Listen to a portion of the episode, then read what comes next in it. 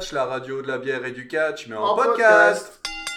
Bonsoir et bienvenue pour cet épisode 33 de Radio Bière Catch qui sera consacré au plus gros événement WWE de l'année, WrestleMania 37. Je suis Delphine et avec moi il y a Quentin, Wendy, Greg. Et Charlie. Bonsoir. bonsoir. Comment ça va ce soir? Oh, bah, très bien. Vous êtes remis de vos émotions après le visionnage de cette soirée, euh, cette double soirée de Ouais, je, me, WrestleMania je, me, rends- je me rends compte qu'on n'a pas préparé de bière, donc euh, il faudra qu'on ouvre une bière. C'est Euh, clair. Ce cri du cœur. Bon, fin de l'épisode. a bu des bières quand on regardait WrestleMania Oui, bien sûr, mais là c'est plus le même soir. Pendant l'enregistrement, il faudra en reprendre une. C'est secret de tournage. On Ah ah. on n'enregistre pas le même soir qu'on regarde. Non, là, on pourrait pas. Bah c'est aussi parce qu'on est vieux. C'est ça. Si on était vieux, si on était jeune et qu'on avait la pêche, on pourrait le faire. Bah, si on n'avait pas d'enfants, on commencerait à regarder à 19h, on finirait à 23, à 22h et on pourra enregistrer. Ah, tu, tu me vends du rêve là. Ça se vend part. pas très bien sur le bon coin. Voilà, Les enfants ou le rêve? C'est paradis perdu. Les deux. Ah là là, com- commencer une soirée, commencer une soirée à 19h30 et plus avoir à se soucier de rien. Profitez, chers auditeurs qui n'avaient pas encore d'enfants. Allez, c'est bon, dans, dans, dans 15 ans à peu près Ouais, dans 15 ans, ce sera cool. Bon, Pardon, on va pas faire euh, soirée. euh, lamentation. Bah, dans 15 ans, on va les entendre euh, rentrer de soirée bourrés pendant le podcast, en fait. c'est ça. Et, et donc, ils nous diront encore vos trucs de gamin. hein Ça, Un c'est truc de vieux d'ici là, le podcast. euh, Dans, dans, dans, dans, dans dans 15 15 ans, ans. dans 15 ans, il faudra que enfant A et enfant B soient euh, co-animateurs du podcast, je pense. Enfin, est-ce que ça existera encore des- le podcast? T'auras des trucs avec des hologrammes tridimensionnels. euh, Un, un. Non, mais il faudra Des- que euh, que le, ce, que le sniffcast euh, sur lequel on sera, ce qui sera cette petite capsule qu'il faudra sniffer pour nous écouter. Euh, il, faudra, il faudra que ce soit animé par vos enfants. Voilà. ben, on fera trop ça. bien. Bah, vu que le grand veut être catcheur plus tard. Ouais, pour l'instant, on a, un, on a un fils qui va être catcheur. Mais pour l'instant, dès qu'il tombe par terre, il pleure. Donc, euh, c'est pas gagné. Je pense qu'il va falloir qu'il gagne un petit peu en, en endurance. Ouais, Ça y est, on a déjà. Alors, on est, euh, on est à pas beaucoup d'enregistrements, je pense à environ 5 minutes. On a déjà perdu des films. je, je pense, je, je, je pense qu'un jour, euh, il faudra lui montrer un match de catch, en fait, pour qu'il Oui. comprenne. Oui, voilà, c'est ça.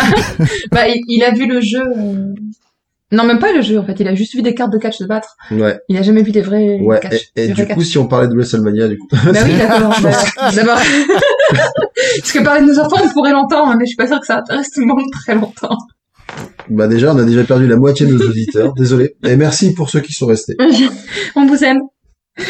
Donc, Donc, WrestleMania. Euh, cette année, ça avait lieu à Tampa Bay, en, Califor- en, en Floride, pas en Californie. Hein, côté, ouais. N'importe quoi. ouais. En Floride, ouais. Donc à Tampa Bay, en Floride, parce que c'est le seul État américain qui autorise encore les matchs de catch non. en, avec du public. Oui. Voilà. J'avais pas fini de dire mon truc. Et donc, et donc c'était le premier.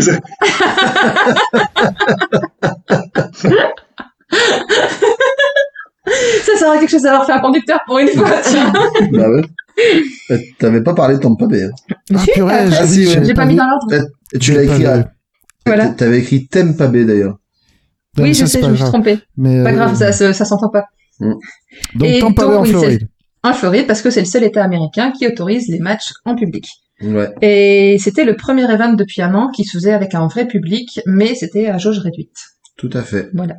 Et pour ceux de nos auditeurs qui ne connaîtraient pas WrestleMania, c'est le la grand-messe du catch à la sauce euh, WWE. Ça se déroule depuis l'année dernière sur deux soirées pour une quinzaine de matchs et toutes les ceintures sont remises en jeu. Je Ah, non, pas toutes, pas, ce- pas, Pas cette toutes fois-ci, parce que euh, maintenant ils ont beaucoup, beaucoup, beaucoup de ceintures.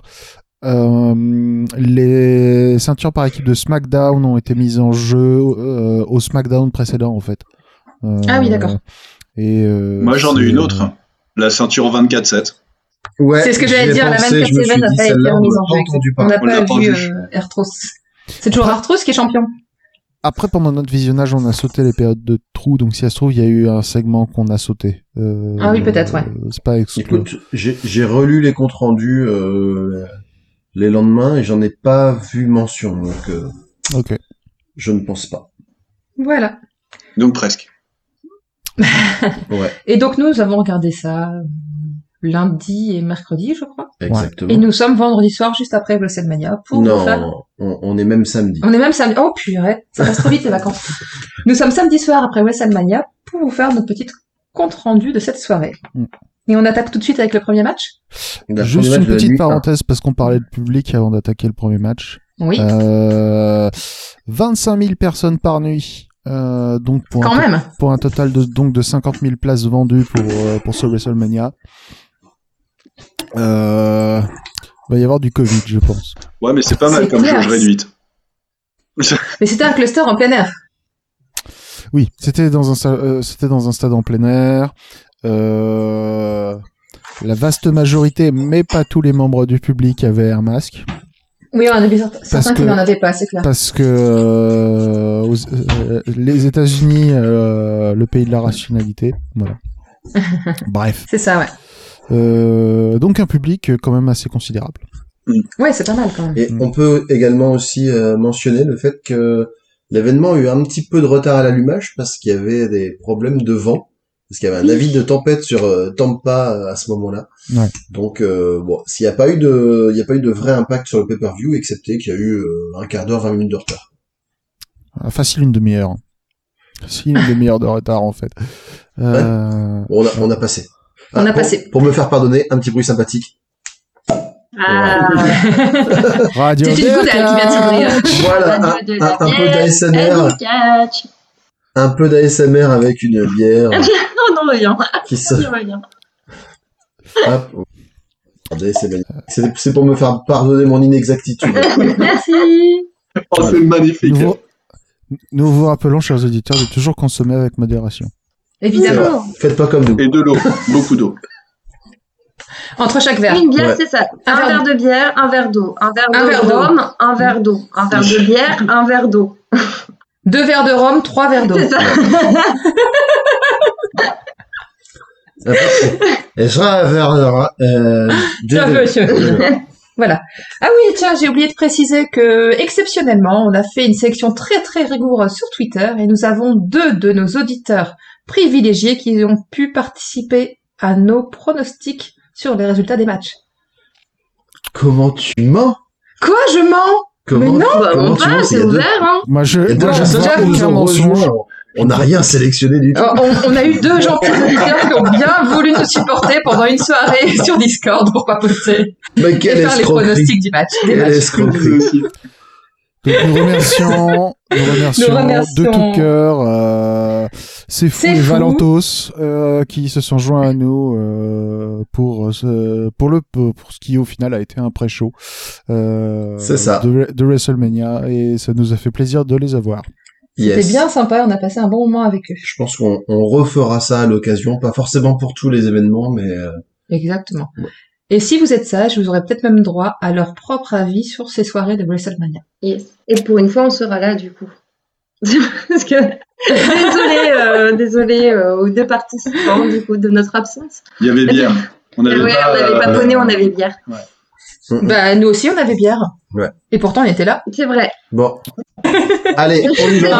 Allez, on y va. Euh, Je sais pas, non, parti. je suis pas... Ah, On enchaîne sur cette première nuit et ce premier match. Le match numéro 1. Le match numéro 1 était pour le titre de la WWE et opposait le champion Bobby Lashley à euh, Drew McIntyre. Bobby Lashley était accompagné de son manager MVP. Euh, Bobby Lashley euh, a obtenu le titre en battant le Miz, qui lui-même l'avait obtenu en encaissant sa caisse de Monsieur Money in the Bank. Mhm. Et il l'avait piqué à Drew McIntyre, si j'ai pas de bêtises. C'est ça. Alors, euh, les entrées des catcheurs étaient euh, majestueuses. Euh, simples mais majestueuses. Ouais, ouais, ouais. Enfin simples. Euh, En toute modestie, avait- quoi. a- d'artifice, Non, mais c'est- c'est- lumière. c'est- Sim- sim- sim- simple pour du WrestleMania, c'est-à-dire qu'effectivement, euh, Drew McIntyre a eu droit au méga feu d'artifice en plantant son épée, et euh, Bobby Lashley a eu droit à un, cercle de feu d'artifice tout autour des, euh, du stade. Du stade. Euh, voilà. Ah, on a oublié de décrire quelque chose de super important. C'était quand même les, euh, les projections qu'ils faisaient là avec le super bateau. Ouais, ouais. On avait Ah, euh, ouais, ouais, ouais. l'école de graphisme de Béthune, euh, mais euh, section, CM, section, hein section CM2. Euh, on fait tout, euh, on fait tous les graphismes de Walter- Westernmania sur euh, les deux soirs. C'était magnifique. et, euh, il y a eu un squelette. Il Bon, y a eu un squelette vraiment, euh, digne de- de- du, du, hmm. du Il y, a eu, il y a eu des pigeons. On y reviendra un peu plus tard. Euh, Ouais. Il y, avait quand même un, un super décor de bateau pirate euh, en dur Ça, c'était classe. ouais. qui était bien bien sympa dans le De stade. toute beauté. Ouais, Oui. Ils ont pris des corps de festoche. Et euh, en première partie, il y a un truc juste avant, dont on n'a pas parlé. Il y avait Hulk Hogan qui est revenu dans, le- dans Ah, son c'est nom. vrai, on a oublié. Bon, accompagné de Titus O'Neill. Donc, euh, ce qui est bien, c'est Mhm. qu'au moins ils sont pas battus avant, c'est plutôt cool. Mais, euh, mais Hulk Hogan, et il a toujours pas changé. Il a les mêmes lunettes. Incroyable. Trop petite pour sa tête. Trop petite. Mais non, c'est parce que c'est le nez qui a changé avec le temps. Du coup, Ah, le nez qui continue de grandir toute la Non, vie. Hulk Hogan, euh, il est ridé, explosé, et il a du bide. Hein. Mais il a quel âge déjà, Hulk Hogan? 70 114 ans. Il a, deux, il a deux ans de plus que Tortue Géniale. Et, et trois ans de plus que Sting. Écoute, il a, il a, il a été dans la, Sting le chanteur? C'est ça. il a été dans la même école primaire qu'Elisabeth II. Donc, euh, et ça peut le savoir. Donc, sinon, Bobby Lashley contre Drew McIntyre. vas-y. Mhm. Bah moi j'ai bien aimé le début du match. Mhm. Je trouvais que ça partait bien et que ça donnait envie de voir la suite et que c'était un bon début pour un WrestleMania. De ça partait. Il y y a un moment, il y a même Drew McIntyre qui a fait un bras d'honneur à Bobby Lashley. Et c'était quand même vachement méchant. Ouais. Ça lui ressemble pas, hein, déçu. Non, c'est clair. Tout à fait. Ouais, mais il était un peu en mode euh, en mode euh, badass, tu vois. C'était euh, c'était son petit côté euh, rebelle euh, Lorenzo Lamas qui s'est qui s'est révélé, tu vois. Mais d'ailleurs, t'étais content, toi, de l'entrée de, de, de Drew McIntyre, parce qu'il y avait une musique particulière? Ça avait changé un petit peu, non? C'est pas ça? Euh, alors je sais plus s'il est revenu finalement. Alors il y a des questions qui reviennent à son ancienne musique d'entrée. Je ne sais plus, je ne sais plus si euh, si c'est ce qu'il a fait ou pas. Mais par contre, ce qui m'avait fait plaisir, c'est qu'effectivement, il ait l'occasion d'entrer le premier Mhm. en tant que catcheur euh, dans l'enceinte. Et ça, pour le coup, c'était un peu euh, une forme de reconnaissance pour quand même tout le bon boulot qu'il a fait pour, durant cette année, parce que l'année dernière, il avait quand même gagné le titre, qui est qui est un peu euh, le, le Graal quoi pour un pour un catcheur, mais euh, sans public. Donc euh, j'imagine qu'il devait avoir sans doute une petite frustration de ce côté-là. Mhm. Certainement, oui. Le juste dommage qu'il n'y ait pas eu de musique live pour son entrée, ça aurait été sympa. Ouais. Après, ça, après c'est vrai que ça a été un beau match. Euh, ben, on n'est pas spécialement surpris parce qu'ils c'est pas la première fois que ces deux-là se rencontrent. Ils nous avaient fait des- déjà des belles prestations, donc euh, match plutôt dynamique, euh, très physique, plutôt rugueux, euh, avec euh, voilà, avec euh, des, des gros biscottos et des, Ouais. et des power moves un peu dans tous les sens. Donc c'est moi j'ai trouvé ça plaisant, effectivement. Je rejoins, je rejoins Delphine. C'était une bonne entrée en matière. Ouais, mais je les ai trouvés en plus très très athlétiques et euh, très dynamiques par rapport à leur gabarit en fait. C'était vraiment bien sympa à voir. Un bon match. Tu m'étonnes. Euh, à un moment, Drew McIntyre, il nous a, il nous a sorti un, un topé Conilo. Oui, c'était trop bien ça. Et j'étais, et, et j'étais sur le cul. Euh, j'ai fait, ah ouais, quand même. Ah, ah, ah, ah, ah bah d'accord. Ah bah, ah, bah, ah, bah, ah, bah, ah bah, dis donc. Ah, ah, bah, mon topé Conilo. On coupera ça au montage. Allez, hop. Ah, ah non non non non non non non. Sûrement pas. Quentin Bourville, on sait que c'est toi. Euh, mais ouais, euh, excellent match. euh, euh, vraiment très bien. Vraiment très bien. Mhm. Ouais, il y a eu, euh, du- gros, il y avait un moment qui avait plus le, il y a eu un gros RKO de, de Drew McIntyre et euh, sur Oui. bah, Bobby Lashley, normal. Et euh, C'est vrai qu'il a fait un petit est quand même euh, revenu. Et il s'est battu jusqu'au bout, et pourtant, il s'en, il s'en est pris, alors c'est des suplex, je crois, il s'en est pris euh, 5-6 dans le match, là, Ah. Où euh, Ouais. Drew, il le jette, mais euh, tu fais pff, easy, quoi. Et, euh, Ah, il et Bobby, il revient, il revient toujours, quoi. Il y a même eu un moment où Drew McIntyre enchaîne euh, trois futurs chocs parce qu'il se dit c'est euh, Bobby Lashley c'est quand même un gros bébé donc il faut il faut mettre le paquet et malgré ces trois futurs chocs euh, qui étaient auparavant euh, son finisher eh ben ça n'a quand même pas suffi. Et ouais. Mais je sais même pas s'il a eu l'occasion de faire un Claymore. Il a fait une tentative de Claymore entre Il a essayé. euh, entre les deux euh, entre les deux full Nelson que Bobby a lui a mis. Oui, c'est ça. Il n'a pas eu l'occasion de le faire complètement. Je crois pas. Voilà. Alors, un Bah, full Nelson, c'est bien trois tours en l'air, Non. Absolument avec pas ça. euh, atterrir sur un patin. C'est ça? Ouais, Évidemment. Non, ça c'est un full Nelson Montfort. Ah. Tu c'est pas confonds. vrai. Petite subtilité. euh. Euh, ah, les jeux d'hiver à Nagano. Pour le, pour le Ok, coup, du euh, j'avoue que Bobby Lashley, je l'avais, euh, je l'avais un peu, je l'avais un peu boudé à chaque fois qu'il qu'il refaisait un match. Parce que, parce que j'étais restée sur son truc avec, euh, c'était qui, Lana, là, le, le, ma- enfin, Ouais, c'était pourri, ça. ou- Si, Ouais. c'était ça. Ouais, et j'ai trouvé bah. qu'il servait à rien pour le coup, qu'il exploitait du coup pas son talent, parce que là, ouais, c'était dynamique, et je me suis dit que c'était au début que c'était peut-être un peu abusé de le mettre contre Drew McIntyre par rapport à d'autres catcheurs, mais non, en fait, il tient bien le, il tient bien le coup. J'arrêterai de le bouder. Voilà. Bah, De toute façon, tu l'as pas boudé, tu l'as mis vainqueur sur ton pronostic. En plus. Ouais, mais parce qu'en fait, vu que je le boudais et que j'aime bien Drew McIntyre et que je sais qu'à un moment il va perdre, j'ai essayé de miser, tu vois, pour avoir un, un truc bon, D'accord. mais pas parce qu'il avait des qualités, quoi. Quand, D'accord. quand- quand on prend les deux catcheurs, quand même, euh, quel, retour, euh, parce que bon, bah, Drew McIntyre, faut revenir encore à quelques années, mais euh, Bobby Lashley, oui, il y a, il y a deux ans, c'est il y a deux ans, trois maxi, avec l'histoire de Lana et puis toutes les histoires de coucherie absolument inutiles, euh, c'était complètement, euh, il servait à rien, quoi. Il était même encore moins utile qu'un Baron Corbin. Et euh, arriver clair. là, puis bravo, quoi.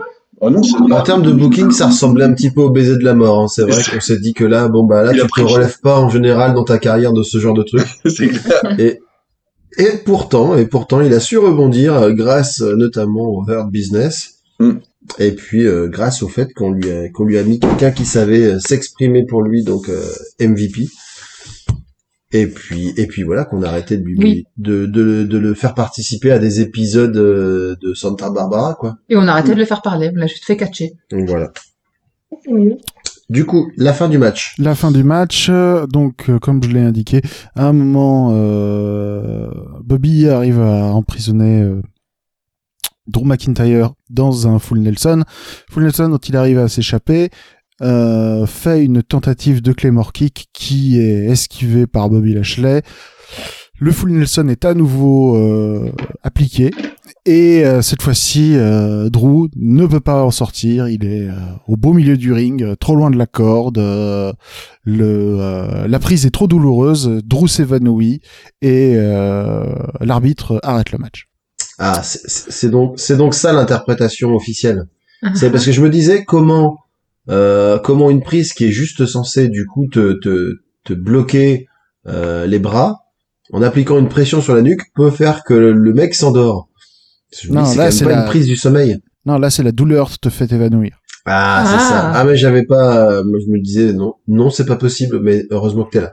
Bah, effectivement. Merci. ma- maintenant que tu nous expliques, c'est vrai, c'est tout à fait possible. Et c'est beau de Ouais. s'endormir de douleur sans crier. Respect à lui. Ouais, Ouais. c'est ça. J'avoue, C'est ça. Bah, eh, mais c'est Ouais, mais mais- c'est un vrai bonhomme. C'est un Drew vrai bonhomme. McIntyre est un vrai bonhomme. il ne crie Il n'a pas. abandonné, il n'a pas crié, il n'a pas pleuré. Euh, Bravo. Exactement. il ne t'abandonnera pas, il ne te laissera pas tomber. C'est ça. Il ne, euh, il ne s'en Il ne est- te- Ouais, Et, ça. il a des bras musclés pour te protéger. Non, tout, euh, ne te- c'est difficile à traduire. Hein, euh, Non, mais il pour, ne- pour en français il comme ne, ça, il, c'est il ne s'enfuira pas et il ne te désertera pas. voilà. ok. Le match suivant. Euh, donc, euh, Bobby Lashley est toujours, est toujours champion WWE, ce qui euh, est une, pour moi une surprise. Euh, mais bon, Oui, on en bah. reparlera quand on fera le point prono. Mm, mm. Ok. Voilà. Mais c'est oui, ça a été une surprise, oui, clairement. Ok. Le match suivant. Donc euh, le match suivant, moi je suis bien content euh, d'avoir l'honneur de, de, de présenter ce match parce que franchement c'était euh, J'ai choisi. euh, ah ouais là c'était euh, le match de rêve. On, on dit on dit souvent. Hein, alors j'ai entendu justement parler de euh, de l'interview entre entre Steve Austin et euh, Stone Cold Steve Austin bien entendu, pas l'homme qui valait trop milliards et euh, et euh, Chris Jericho et Chris Jericho a dit qu'en gros euh, durant cette interview qu'il avait pris la décision de se barrer de la WWE quand euh, quand Kevin Owens et lui avaient été euh, bookés pour combattre pendant le deuxième match de la carte de WrestleMania parce que c'est le c'est le pire euh, c'est le c'est le pire placement dans la carte de tous. Ah, ça explique plein de choses. Et ben voilà. Donc là on est au deuxième match. effectivement, Et oui, boy voilà. Mais non, c'était le meilleur match de la soirée, ça. Alors, c'est un match euh, donc par équipe pour le pour euh, même pas pour le titre. C'est Non, même pour avoir le droit d'affronter les, ch- les championnes le lendemain. Donc un tag team turmoil match euh, avec euh, pour commencer Natalia et Tamina Eh, eh. contre contre Billy Kay et Carmela. Et aussi contre Dana Brooke et Mandy Rose, et puis Lana et Naomi, et The Riot Squad. Riot Squad. Et après, il y avait plus de place sur le ring. C'est ça, elles étaient trop nombreuses. plus. Donc quelles étaient Et en les fait- deux premières équipes qui étaient sur le ring, euh, pour mémoire Alors c'était c'était Billy Kay et Carmela contre Lana et Naomi. Ah, Naomi. Ah, Lana. Ah ouais, pauvre Naomi. Oh, voilà. Voilà. Donc euh, bah, euh, Lana, euh, donc euh, le, donc elles ont eu droit quand même à peu près à 2 minutes 20 d'apparition et quand même Lana a quand même trouvé le moyen de rater Ah putain. un coup de pied euh, d'à peu près euh, 30 cm. Ah, mais C'était oui. c'était ma- c'était magnifique. C'était d'une d'une raideur ce mouvement. Avec sa- dans sa belle combinaison vert fluo, On- on- enfin combinaison ajourée, hein, faut pas exagérer non plus. ouais. Mais c'était avec ses moon boots vertes là, c'était euh, waouh. Elle était raide, raide, raide, raide, raide. Ouais. Et du coup, hop, bah Naomi, euh, si, si j'ai bien compris, elle est vraiment très copine avec Lana, mais je suis pas sûr qu'elle soit quand même super contente d'être euh, en équipe avec elle parce que voilà, c'est c'est compliqué. Euh, Ouais. Le match suivant, Ah donc bon. en- une fois que Lana et Naomi ont débarrassé le plancher, viennent euh, les remplacer Liv Morgan et Ruby Riot, qui forment la Riot Squad. Et malheureusement, la chance de Billy Kay et de Carmela ne va pas durer. Et c'est à, leur tour de se faire éliminer. Euh, sachant que c'est dans ce match-là, c'est quand même Liv Morgan qui a eu le qui a eu, on va le, le rôle principal, qui a, subi, mais qui a également euh, fait l'éli- l'élimination. Liv Morgan et Mhm. Ruby Riot qui avaient euh, des costumes sur le thème euh, le Joker et euh, Harley Quinn. Ah oui, c'est vrai. Ouais. Ruby Ah. Riot étant le Joker et Liv Morgan étant Harley Quinn. Alors, les Pas son idole quand même, hein, c'était pas ouf. Ouais. Et, et c'est- à, à- Waouh à noter, on en, on, on en reparlera à la fin que du coup, c'était la dernière apparition de Billy Kay pour la WWE. C'est Ouais. quand même pas mal, une dernière En tout cas, dans un apparition c'est- Ouais. cool. Enfin, pas Je sais pas. euh, maintenant, Billy Kay mais est au chômage. Ouais, c'est cool pour elle quand même, mais euh, pas cool même Oui, c'est cool de finir sur un WrestleMania, c'est ça que tu voulais dire. Bah oui, voilà. Merci. Elle est désormais sans emploi. C'est cool. Écoute, je pense que ça lui fera plaisir. Euh, par la suite, du coup, Dana Brooke et Mandy Rose Sont entrées, ouais. sont entrées et elles n'ont pas eu plus de chance. Elles, ont- elles se sont une nouvelle fois bien acharnées sur, Liv- sur Liv Morgan, mais ça n'a pas suffi parce que euh, Liv Morgan et euh, Ruby Riot les éliminent. Ce qui donne un dernier match euh, contre Natalia et Tamina et du coup Et qui a euh, été très très rapide. En fait. Ouais, elles ont, elles ont, elles ont quand même la chance de pouvoir, euh, de pouvoir bénéficier de la fatigue des, de leurs concurrentes qui en sont déjà à leur troisième euh, confrontation. Et du coup, effectivement, euh, Natalia et Tamina euh, s'imposent. À noter que, à noter que Tamina euh, a reçu un plutôt bon, euh, bon accueil du public, quoi. Ouais, elle, est, elle, est, elle est populaire. Elle est, elle est, Ouais. elle est aimée du public. Euh... C'est, c'est, c'est comment dire? Je mets ça sur l'âge. Ça fait, ça fait, ça fait presque une décennie qu'elle est, euh, qu'elle est dans le main roster, Tamina. Oh. Ouais, ouais, et puis euh, voilà, elle a pas fait de vague, elle a toujours fait son taf, donc, euh, Mm. donc voilà quoi. Tout à fait. Et donc, Natalia et Tamina qui auront l'extrême chance et le privilège et l'avantage d'affronter Nia Jax et Shayna Baszler le lendemain. Donc, autant vous dire, chers auditeurs, qu'à l'opportunité d'un match Natalia, Tamina, Nia Jax, Shayna Baszler, on était wouhouhou C'est trop la On fin de était- l'année. Impatient. Ah là là, on était mais euh, chaud patate quoi. Allez, c'est moi vous dire, on n'a pas été déçus.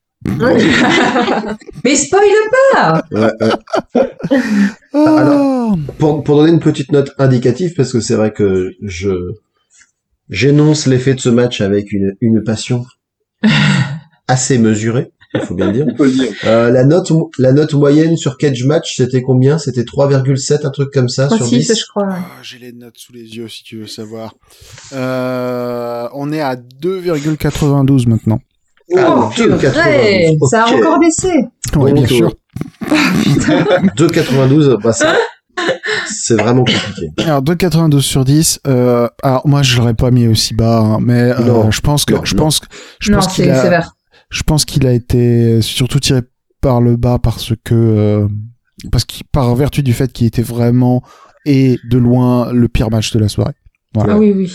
Ouais, ça, ça, vaut pas, euh, ça vaut pas une note en dessous de 3, ça vaut un 4, je pense, un truc Ouais, comme ça ça. vaut un 4.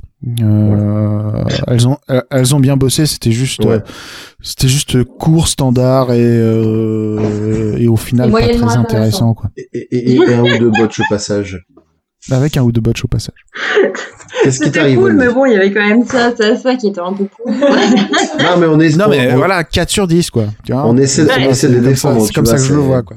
Voilà. Alors moi j'ai noté, alors je me souviens plus ce qui s'est passé, pourtant c'était cette semaine, mais euh, je me sou- j'ai noté que la fin du match était euh, vraiment pas top. Qu'est-ce qui s'est passé exactement? C'est euh, c'est euh, comment elle s'appelle? Natalia qui a fait un comment la prise en quatre là de Un sharpshooter. un sharpshooter sans les mains. J'ai trouvé ça. Je peux- Voilà. Elle a essayé de de s'installer sans les mains, elle a, et, et elle a galéré parce qu'elle a voulu le faire sur euh, sur Nia Jax. Bah non, mais ça, tu, ça c'est le match de demain, chérie. Ah putain, je me suis trompée de match Voilà. en fait. Waouh Pas mal. Bon, Bon, bref. bah, la prochaine Pour fois, vous dire à quel point ça m'a intéressé ce match-là. Euh, moi, j'avais une Ouais. chute, une, une prise ratée. euh, alors, attends, Ouais, j'avais mis quoi? J'avais mis le tenue, la tenue de patinage euh, artistique d'une des deux. Euh, je sais plus, Ah, bah, ça, Lana c'est- et Carmela. C'était Ça, Natalia. c'était Natalia, hein, qui, est, qui est toujours dans son, Voilà. dans, dans sa guerre ouverte avec sa styliste. euh, Ah, c'est c'est clair. Je sais pas ce qu'elle lui a fait. toujours la, mais, la, euh, la tenue en latex qui lui est directement moulée Ouais, sur le corps. Enfin, c'est, c'est du plus bel effet. Et j'avais euh, une Ruby Riot euh, avec le, les- la tenue qui était horrible, puis une, euh, une prise ratée qui était vraiment dommage pour euh, non qui était ouais, attends. C'était quoi? Une prise ratée avec une chute où à un moment elle essaie de la tenir. Elle, elle essaie de la tenir elle essaie de tenir la, la catcheuse. Non c'est pas Sur la Bah, c'est- en troisième fait, faut- Si tu marques pas de qui il Ouais, s'agit en fait. plus précis parce que là, du coup, il s'est passé un Tu parles de euh, qui en fait je, je sais plus, c'est vraiment à la fin. Donc, euh, je sais plus qui a essayé de porter qui, mais elle l'a Ah ouais, mais jusqu'à ça la troisième dur, corde. là. Elle a essayé de la faire, euh, de la faire tomber, euh, genre, euh, enfin, ouais, du coup, on est, euh, argument inutile. Euh, voilà, je pense mais, que euh, tu-. Je pense que vas pas t'en sortir. Non, j'abandonne. Il y a même plus de la fin, on sait juste qu'est-ce qui a gagné, on se souvient même plus de l'action. Voilà, déjà, cette, cette Alors. description était à l'avenant du match. quoi. Je viens de regarder, je viens de regarder la fin du match. La fin du match, c'est euh, Natalia qui tease un sharpshooter sur Ruby Riot, mais euh, elle regarde euh, Tamina dans son dans son coin. Elle fait non, c'est pas moi qui vais faire le finish. Elle fait un tag à Tamina et c'est Mm, Tamina oui. qui fait un frog splash sur Ruby Riot. C'est comme ça que le match se termine. Aïe. ça. Ah, mais mais j'ai- mal rien que d'imaginer Tamina qui me tombe dessus quoi. Écoute, un, un frog splash, euh, même si c'est même si c'est Mark Mark Austin qui le fait sur toi, ça doit pas faire du bien. Ouais, c'est clair. C'est clair. Mais je préférerais quand même Mark Austin que Tamina sur moi. Pour faire le frog splash, hein, c'est Vous demanderez, vous demanderez à vos enfants de faire des frog splash sur vous, vous verrez. c'est quoi ce regard C'est un défi. Oh non. Ok. Du coup, Du coup, le match 3. match suivant. Alors, Cesaro versus Seth Rollins. Alors, euh, je suis, euh, je suis pas heureuse parce que je les aime tous les deux. Et Seth Rollins avec sa Ouais. petite entrée, là, avec ses yeux de coquinou, genre, je vais te, je vais te défoncer, Cesaro. Et Cesaro avec son air super happy, euh, ça m'a, ça m'a bien emballé.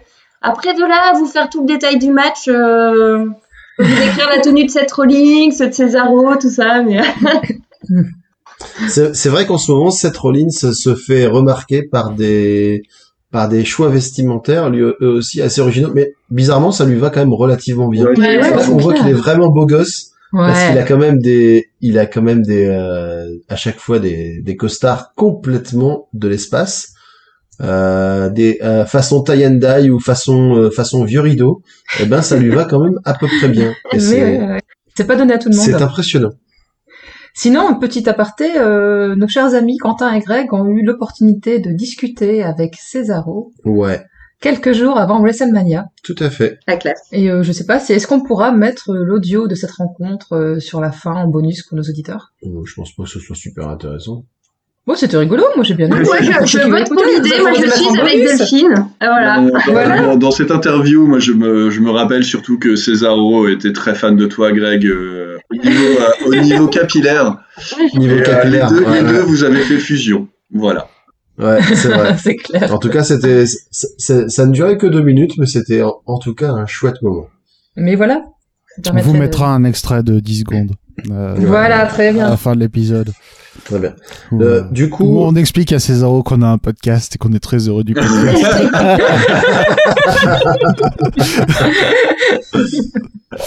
euh, ouais, tu- toujours, toujours est-il que du coup, c'était quand même sur le papier une très belle affiche. Et réellement une très belle affiche. Voilà. Donc euh, c'est un match qui a été euh, qui a été à la hauteur de nos espoirs. Euh, la petite crainte qu'on avait par rapport à ça, c'était que ce soit un peu un squash ou que voilà, qu'ils n'aient pas le temps de donner toute la pleine mesure de leur talent, parce que pour le coup, c'est évidemment deux combattants, euh, deux superstars qui, connaissent très bien le métier et qui ont l'habitude de faire des matchs de très haut niveau. Et euh, l'alchimie des deux a, bien fonctionné. C'était vraiment plaisant à regarder. C'était euh, du beau Cesaro, du beau Seth Rollins, franchement. euh, bien contente de leur C'était rapide, c'était technique. C'était fluide. C'était, euh, pour moi, c'était le meilleur match de la soirée. C'est, euh, j'ai- Mais ouais, il y a eu des trucs, il eu des aussi. trucs super cool. Il y a une espèce de vrille de la troisième corde euh, façon Superman euh, de Seth Rollins euh, sur lui-même Oui. pour atterrir. Il y a eu, euh, il y a eu euh, Un Cesaro. corkscrew splash. De quoi? Cesaro qui avait euh, comment? Un cork, corkscrew splash. C'est pas facile à dire. Corkscrew. Corkscrew splash. C'est un, c'est un, un splash tire-bouchon. Ah, Chut, Parce que tu Corkscrew, tournes, euh, voilà. Et euh, ça, c'était cool. Il y a eu euh, Cesaro qui l'a fait tourner, euh, je sais pas, environ 253 fois. Euh, oui, il y a même un moment où il portait, euh, il avait euh, Seth Rollins sur les épaules, il l'a tenu sans les mains, il a fait plusieurs vrilles sur lui-même. C'était, enfin pas, pas des vrilles, mais des, des tours sur lui-même. Ouais. Pour le relâcher ensuite euh, sur le sol euh, comme un vieux paillasson. C'est C'était ça, un vieux paquet de linge Il sale. il l'a ré- il l'a récupéré au cours d'un au cours d'un d'un saut pour lui pour le retourner comme un sac un paquet de linge sale et lui appliquer un Gotch style neutralizer. Il y a eu pas mal de trucs euh, franchement. Des beaux spots, ouais. tu sens que c'est vraiment deux gars qui voilà qui qui sont qui sont au sommet de leur art et qui euh, et qui fonctionnent bien ensemble. Et ça fait plaisir de voir Cesaro dans un vrai match. Même si euh, il y a eu quelques matchs sympas. Euh, voilà, il est à. WrestleMania, euh, il est pas contre n'importe quel catcheur, euh, c'est pas un enjeu. C'est clair. euh, voilà, il y a. Je sais pas, il y a eu, il y a eu, euh, ils ont fait, euh, ils ont fait du scénar euh, là-dessus ou c'est juste l'un contre l'autre. euh Non, non, il y avait un scénar Il y a- avant. Ouais. Il y a eu notamment un rappel comme quoi il y avait euh, Cesaro avait déjà fait euh, faire au total 22 tours de swing à Seth Rollins. Pas mal. Cas, Bah oui, ça. Oui, c'est vrai, c'était ça. Et d'ailleurs, C'est- C'est-à-dire que, c'est- c'est-à-dire que cette Rollins, c'est donc un messie qui est donc là pour évangéliser euh, les, les, les masses euh, inutiles et stupides de, du des, des catcheurs. Et du coup, il, il voulait porter la bonne parole auprès de Cesaro. Donc, il a déjà, il a d'abord dû euh, passer sur le corps de Shinsuke Nakamura, Hmm. qui était un peu le mini-boss du coup, euh, pour, pour pouvoir accéder à Cesaro. Et rien que ça, Cesaro qui, qui se retrouve en boss entre guillemets final, Ouais. C'était plutôt une bonne nouvelle pour lui, c'est-à-dire qu'il a, il a gagné un petit peu d'importance. Mm. C'était son premier match en single à Et par contre, oui, comme il nous l'a confié, Ah ouais. bon, ça fait un peu. Euh, comme il nous l'a confié, c'était effectivement son premier match en simple à WrestleMania, donc c'était quand même un sacré événement. Et pour le coup, il a été à la hauteur, euh, à la hauteur de l'événement. Mhm. Puisque. Il a même remporté le match. Et oui, c'est Cesaro qui a gagné. Ouais, ouais. Moi, J'étais contente. Et d'ailleurs, il a encore porté cette Rollins, il l'a fait tourner. Oui. Exactement. Je sais pas combien de tours, mais euh, cette fois, il l'a fait par les épaules. Excusez notre, excusez-nous, notre chien s'envole. on peut Bah, il l'a fait- recommencer. on peut- Et En fait, il a fait les deux. Ouais. Il a fait, Il les a deux, il a fait- il a fait les deux. Il a fait un tourné sur les épaules et il a fait un tourné, euh, le Cesaro Swing. Euh, il a fait les deux. Et ouais, Cesaro Ah. a gagné. T'as l'air content, dis donc. Pardon. C'était trop bien. C'était trop bien. Il Non, le, mérite, vraiment- il le mérite tellement, purée. Ouais. Vraiment, Il a galéré cool. pendant tellement longtemps.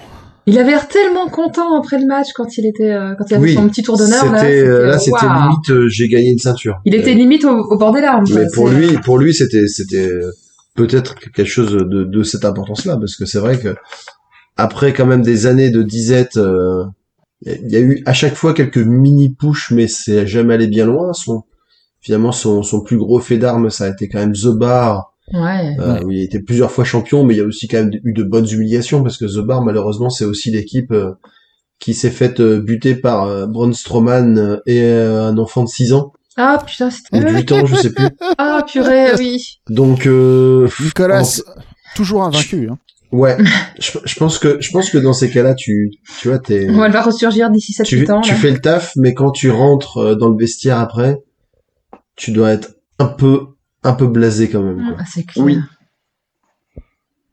Donc on est très content pour lui et d'autant qu'il a il a fait un super match et évidemment Seth Rollins aussi. Ouais, c'était bien. Ouais. C'était chouette. C'est c'est mon deuxième match favori de la soirée. De la soirée ou des deux soirées?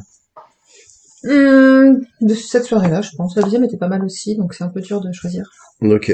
Franchement, moi, pour une fois, je ne Moi, suis c'est pas carrément trop mon match amère. préféré euh, de WrestleMania, moi. Voilà. Ah oui, je aussi. suis pas du tout amère sur ce pay-per-view et ça fait du bien. Hmm. Ça fait du bien, ouais. C'est clair. On était, euh, on était bien à la fin. On était content d'avoir vu et. euh, Mais bon, on va, on verra tout ça à la toute fin des deux soirées. Match suivant? Match suivant.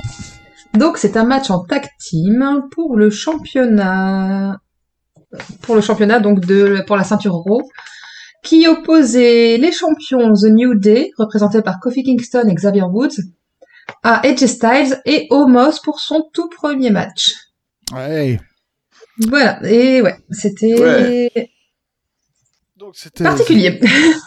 Ouais. Le, le, le- le catch de Mo, c'est très particulier. Donc, ça- Quand tu présentes ça comme ça, on dirait que c'est un truc excentrique et tout. euh. Ah non, Mais en absolument fait- pas. C'est mais un peu fait, euh, inexistant en fait. On était, on était plus dans euh, bah, le, le truc Du refus de a- combattre que, que Le truc que ça nous a évoqué plus qu'autre chose, c'est The Great Khali, quoi. Oui, que c'est ça, oui. Oui. Il est au- Euh, aussi raide que lui, oui, c'est ça. Voilà. Parce Mais que- dès le début, de toute façon, c'est parti avec. euh, En théorie, c'était Homos qui devait commencer et euh, on a vu des négociations avec AJ Styles pour que ce soit AJ Styles qui prenne le début du match. Et il y a eu un très très longtemps avant le tag avec Homos qui faisait aucun effort, qui restait bien droit le long du poteau, qui tenait la corde, la cordelette de très très près et qui tendait juste le bras sans même faire un effort pour essayer de choper AJ Styles qui se faisait euh, Ouais, alors ratatiner par la nudée. effectivement, je, dans les dans les rapports que j'ai vus sur sur ce match, euh, il a été comparé à un moment à un T-Rex euh, de par euh, de par son incapacité à se servir correctement de ses bras. Ça m'avait fait beaucoup rire parce Ah, qu'effectivement, il y a un moment où AJ Styles est dans le coin, enfin il est en euh, bah, il faut il faut préciser quelque chose, c'est que AJ Styles, moi c'est un truc qui m'a vraiment déplu, c'est que à la base c'est quand même un mec qui a été euh, champion SmackDown pendant un bon moment, euh, qui a affronté les plus grands, hein. et là en fait euh, face au New Day, il s'est fait défoncer. Oui. Mais vraiment, il, est- il a il a porté deux trois coups au début Ah ouais, non, et après il se voilà Il pouvait plus rien faire. ouais. euh, il se faisait massacrer et en gros c'est euh, le tout le tout le match tout le sel du match c'était d'attendre que que KJ Styles donc l'ancien champion qui servait plus à rien fasse le hot tag pour Homos qui n'avait jamais catché C'est ça. Donc moi, déjà dans la construction du match, moi ça m'a vraiment fortement déplu ce parti pris, euh, le fait de dire AJ Styles, bon, c'est pas mon catcheur préféré, mais c'est quand même un mec qui travaille extrêmement bien et qui se retrouve réduit comme ça euh, au rôle de au rôle de, de gars qui sert à rien, euh, mis à part en mettre à, voilà en mettre en valeur son hypothétique partenaire. Moi, ça m'a un peu gavé, j'avoue. Mais le, le match a duré 9 minutes 46 et je pense que la partie où- sans tag pour cette équipe-là a dû durer euh, 6 Mm. ou 7 minutes, quoi, parce que Ouais. c'était extrêmement long. Et du coup, effectivement, il y a eu ce moment où AJ Styles péniblement essaie d'aller dans le coin. Et euh, franchement, euh, Homos, il est, euh, s'il se penche, si, si son dos s'incline d'à peu près 5 degrés euh, par rapport à la verticale, il est capable de toucher la main d'AJ Styles. Mais non, il, raide, il, il reste complètement raide. Non, mais techniquement, Et- euh, Homo, s'il tend le bras, il touche le coin opposé. Oui, c'est Normalement, déjà. Donc, euh, donc, à partir de là, c'est un peu dur de pas réussir à taper dans la main de son pote. Homos, lève ça. la jambe, il fait un coast to coast. C'est à peu près ça, oui. Et puis après, quand, euh, quand Thomas est entré, ben, il a été juste inébranlable, il est resté droit comme un piqué. Il y avait Xavier Woods qui débarquait à lui balancer des kicks, à essayer de, de le soulever, tenter vaguement un suplex, euh, faire les sauts les plus acrobatiques, les trucs. Et à chaque fois, Homos se levait le bras et boum, boum. Enfin voilà, quoi. C'est pas... euh, C'était pas très très intéressant comme euh, façon de- d'envisager les choses. J'ai été euh, très peu impressionné de par euh, la prestation d'Homos en tant que en tant que ben, que gros catcheur quoi. Mais c'est ça, ouais. Puis en plus, je trouvais que. C'est-à-dire oui, il est grand. Ouais. euh, Mais il a pas de charisme. il, il est, il, il a un physique impressionnant. Mais ce qu'il est capable de faire euh, par rapport à des gens qui, euh, ce qu'on appelle des, des, des, des big man, mais qui sont moins big man que lui, mais tu regardes, euh, alors, tu prends des mecs comme Wardlow, tu prends, euh, tu prends, tu prends Bobby Lashley qui est considéré comme un big man. Hein, euh, Mm. Je veux dire, euh, Ou Luchasaurus. ou Luchasaurus, Luchasaurus, ouais. T'as le quand Kofi Kingston a sauté sur Homos, la seule chose que Homos a fait, c'est euh, faire une petite frappe sur, euh, Ouais, ça, sur. Kofi Kingston. Et il a même pas essayé de le rattraper ou de faire un truc quoi que ce soit. Ça a été juste, euh, c'était, ça a été extrêmement simple. Ouais, et après, que ouais, et après pour le faire tomber, euh, au lieu de essayer de faire un mouvement, etc., il a juste tiré fort sur son bras et puis Kofi Kingston a fait le reste, c'est-à-dire qu'il a fait. Il s'est laissé tomber il sur est son parti, genou pour le c'est ça, il est parti vers l'avant. euh, disant, oh là là, j'ai vraiment été projeté très fort. ouais. C'est ça. Et aussi bien Xavier Woods que Kofi Kingston ont fait ça. euh. Donc, euh, moi, de toute façon, ce que je retiens de, ce- de cette histoire, c'est que au final, euh, je regarde. Au niveau de dimension, Homo, c'est absolument énorme. Et si on regarde euh, les mecs absolument énormes qui ont catché récemment, moi, j'ai pensé au match que euh, Shaquille O'Neal a eu à Dynamite. Mhm. Mhm. Et la performance de Homos est inférieure à euh, la performance de Shaquille O'Neal. Et Homos, ça fait censé être au moins trois ans qu'il est catcheur, quoi. Ouais, purée. Euh, Trois ans, voilà. sûr? Au moins deux. Parce qu'il Oh, a eu purée. des house shows avec la NXT euh, en 2019. Mais il savait, enfin, je sais pas, c'est c'est bizarre parce qu'il savait même, je trouvais qu'il savait même pas se placer, par, enfin, se, se vendre par rapport à la caméra, c'était pas, euh, niveau expressivité, c'était pourri, enfin, c'est, Je, je, je suis tout aussi interloqué que toi. Voilà. ouais, c'était, bref. Mais Bah, euh, alors, ce qui est, c'est, c'est un match qui servait à rien déjà, on va pas se mentir. On est d'accord. Bah, ça a quand même fait changer la ceinture, hein. Mais moi, ça a permis euh, la citation, je pense, de, de, de ce Western Mania nous, nous, nous vient de, de, de Quentin. Euh, Phénoréal, parce que les cheveux d'Edgy Style sont tellement beaux, tellement beaux, parce que je l'homose bien. Et j'avoue, il y avait un peu tout dedans, et, euh, et c'est, je crois que c'était le moment le plus sympa du match. Mais Quentin est très fort pour les, pour les petites citations bien sympas pendant les matchs qui sont un peu moins. Sur le, sur le match féminin juste avant, il nous avait sorti que c'était la foire au boulard et j'avais beaucoup aimé aussi. Oui, le pauvre caméraman, il savait plus où filmer, il y avait des fesses partout latex. quoi. C'est- Je crois qu'au contraire, il savait très bien où filmer. Oui, en fait, euh, non, mais les- je me souviens, Non, Delphine dit, mais quand même, le caméraman, il, il doit. Non, c'était Delphine ou Greg Il se fait plaisir. plaisir, ouais, J'ai dit, il se fait plaisir. Ouais, Non, en il se fait, pas le choix, c'est la fête au boulard. Écoutez, écoutez, je, je, Ouais, voilà. je fais, je, je, je fais ce que je peux pour égayer vos soirées. Et donc, euh, ce match s'est fini avec Homos qui a claqué Kofi Kingston, Kingston par terre, qui lui a posé le pied dessus, genre en mode oh, oh je suis trop fort, je t'empêche de bouger. Et voilà, il a gagné. Donc changement de ceinture, enfin changement de propriétaire de la ceinture. Et c'est donc AJ Styles et Homos qui sont champions tag team d'Euro. Et ça va être très très long et très chiant. Ah oui. Donc bon, Bon, de toute façon, moi je regarde pas Raw, donc euh, Ouais, mais on va les revoir dans les pay-per-view, c'est inévitable. Et donc, match suivant. Match suivant, donc euh, un superbe match encore de poète entre Braun Strowman contre Shane McMahon. Donc euh, stipulation particulière, euh, nous sommes dans un steel cage match, donc dans une cage en fer. De fer. Et Braun Wow. Strowman est très fort. Waouh. C'est- de l'acier. De l'acier. Ah, c'est de l'acier en vrai, c'est- ça quoi. C'est pas de l'aluminium. Iron. Iron. Ah, bah, Ouais, ah, bah. Non, c'est pas de l'aluminium du tout, voyons. Ah, bah, c'est comme les escaliers autour du ring, hein, c'est pas de l'aluminium. Bon, c'était, c'était, bah, on va, c'était une cage en, en, méta- en métal euh, dur. Avec, avec un métal forgé par les plus grands artisans du Japon. En fait, c'est. Ah, c'est pas par euh, les nains de la Moria? Voilà, c'est c'est de l'acier C'est- trempé. c'est euh, de l'acier, c'est de la, Ouais. c'est de l'acier Anzo. Ouais, c'est de, ouais, plutôt c'est du, c'est du métal wish. Hein, euh. Il y avait une cage, des hommes. Des hommes et des cages. donc, euh, donc euh, gros, euh, gros, gros story encore, euh, gros story pour ce match avec la blessure de Shane McMahon et puis finalement il revient, il combat contre Braun Strowman, je suis le plus fort et ainsi de suite. Et ben, on a eu tout ce qu'on a dans un match classique, classique de Shane McMahon. On a eu du coast to coast, euh, on a eu, euh, on a eu des coups de poing dans le coin. On a, somme toute très classique. Ah, il y a quand même eu euh, des spots, euh, je ne dirais pas sympas, mais euh, il y a eu des trucs, quoi. Ils sont grimpés tous les deux en haut de la cage.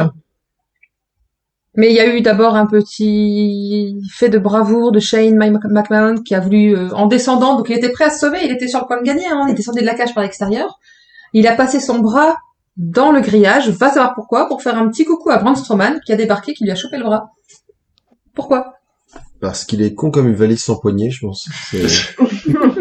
Écoute, j'ai noté, j'ai noté que trois phrases sur ce match et ma troisième phrase c'est tout le monde est con. je, je- je pense que, je pense que voilà, c'est, c'est, ça, ça, ça résume bien. C'est-à-dire que Voilà. Strowman a été un blaireau, Shane McMahon a été un blaireau, c'était blaireau contre blaireau.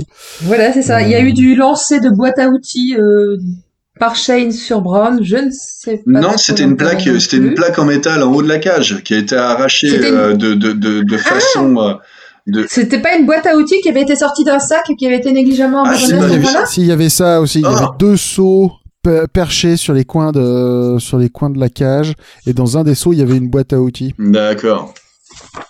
Pourquoi? Voilà, il y a eu donc le, le coup du bras attrapé. Il y a eu quoi encore euh, Bah, une fois que le bras a été attrapé, euh, Ils ont détruit le grillage, Stro- oui. Braun Strowman a fait euh, le truc inverse qu'on pensait qu'il allait faire, c'est-à-dire que il a cassé le grillage, mais non pas pour sortir, mais pour faire re-rentrer Shane McMahon dans la cage. Voilà. Et il l'a embarqué en haut de la cage, hein, quoi. plutôt que d'aller vers le bas, euh, il l'a embarqué en haut de la cage. C'est ça. Euh, c'est oui, c'est ça. Enfin, je sais plus dans quel ordre ça s'est C'était passé. bah, c'était- pour le jeter par terre. Et là, on Et pour dit- mieux le jeter du haut du, de la Voilà, on s'est dit, du coup, il va s'enfuir par l'eau. En fait, il est redescendu dans la cage. Pour faire un, un power slam pour sur faire un power slam. Ouais, d'accord, Ouais. ok, c'est dans cet ordre-là que ça s'est passé. Je vois. Ouais, c'est ça. J'ai- il- mais je, je crois qu'en fait, on leur a pas expliqué avant le match qu'ils pouvaient aussi juste sortir pour gagner. Ouais, mais enfin, Braun Strowman voulait montrer qu'il était le plus intelligent en montrant qu'il était le plus fort. C'est Mais c'est ça. pas pareil. Voilà. L'intelligence des Euh, biceps. Écoute, c'est Braun Strowman. S'il y a Oui, bien un c'est, truc- c'est, c'est, S'il y a bien un truc qui a été démontré dans ce dans cette Fed qui était censé montrer que Braun Strowman n'était pas un imbécile, c'est que Braun Strowman est un imbécile. voilà, c'est ça qui a été démontré. Oui, c'est clair. non, je suis pas un imbécile. La preuve, je, je tape très fort. Ouais, ouais, Ouais, c'était pas ouf. Hein. c'est ça. C'était Non, ouf. pas ouf. C'était pas ouf. Bah, Mais en fait, ils font ça, ils font un bon match, un match, un bon match, un match pauvre. un bon match, bah non. un match pauvre. Bah non, parce que le match juste avant, c'était Homos et Jay Styles. C'était juste avant? Oh putain. Non. On vient de, on vient d'en parler il y a littéralement deux minutes. Poisson rouge. Voilà. Bref, on coupera ça, c'est pas grave. On comprend rien du tout. Non, non, mais est- Si, si on n'a pas le droit de couper mes mauvais jeux de mots, on n'a Ouais. pas le droit de couper tes moments de faiblesse. Hein disons, disons que si le pay-per- si avait, avait dû s'arrêter là, euh, avec deux bons matchs, donc euh, trois, celui avec Seth oui. Rollins et, euh, Et Cesaro. et Cesaro, et de l'autre côté Drew McIntyre et Bobby Lashley, plus trois purges, euh, la note aurait été un petit peu salée. C'est clair. Heureusement, Ça a continué. voilà, le- Avec une les très matchs bonne de surprise. merde étaient terminés dans la soirée, donc après il y a pu y avoir des choses un peu plus sympas. Et donc c'est bien Braun Strowman qui a gagné ce match-là. Tout à fait. Match Et suivant, je pense qu'on en a assez dit là. Ouais. Ouais. Si vous voulez ajouter quelque chose pour, pour dire tout, tout, tout l'amour que vous avez eu pour ce booking, Non. C'est fait. voilà, tout l'amour. Voilà, on a tout Si vous avez eu de l'amour, ouais, voilà, si vous avez eu de l'amour pour ce match, parlez maintenant ou taisez-vous à jamais. Voilà, on peut enchaîner. Donc, le match suivant était un match entre Bad Bunny et Damien Priest contre Miz and Morrison. Ouais, un match dont on n'attendait pas forcément grand-chose. Voilà, alors du coup, c'est franchement le genre de match qui fait un peu flipper. Euh, déjà parce que les matchs de célébrité, c'est souvent casse-gueule, hein, on va pas se le cacher. Euh, en plus parce que bon, Miz et Morrison, euh, maintenant ils sont quand même abonnés euh, au segment comédie. D'ailleurs, ils nous avaient préparé, euh, ils nous avaient préparé un, un segment de de, Rap. de rap. Donc ils ont fait un, sort, un- ils ont sorti sympa. un nouveau tube de rap. Euh, on les avait vus au, au Raw du jour de Pâques déguisés en lapin. Donc euh, voilà, on se disait ouais ça va ça va encore fleurer bon euh, la, la purge ce truc là. Surtout qu'en plus avec une star dont on sait voilà on, on sait Qui pas est trop. Particulièrement connu pour son succès en Espagne, il me semble, hein, c'est ça? Ouais, c'est ça. ouais. En fait, dans, dans les Bah, top, euh, dans les top streams ou ventes et tout, bah, ils sont allés quand même nous coller un truc euh, meilleur, euh, meilleure vente en Espagne euh, entre le entre le 3 mars euh, 2021 et le 9 mars 2021. C'est génial. Donc la, la star en l'occurrence Bad Bunny, de, il est de quelle nationalité? Il est sud-américain j'imagine ou mexicain? Euh, né à, il est né à Puerto Rico. D'accord. Euh, donc il est, il est, euh, Wikipédia dit qu'il est portoricain. Hum, hum, hum. Ok.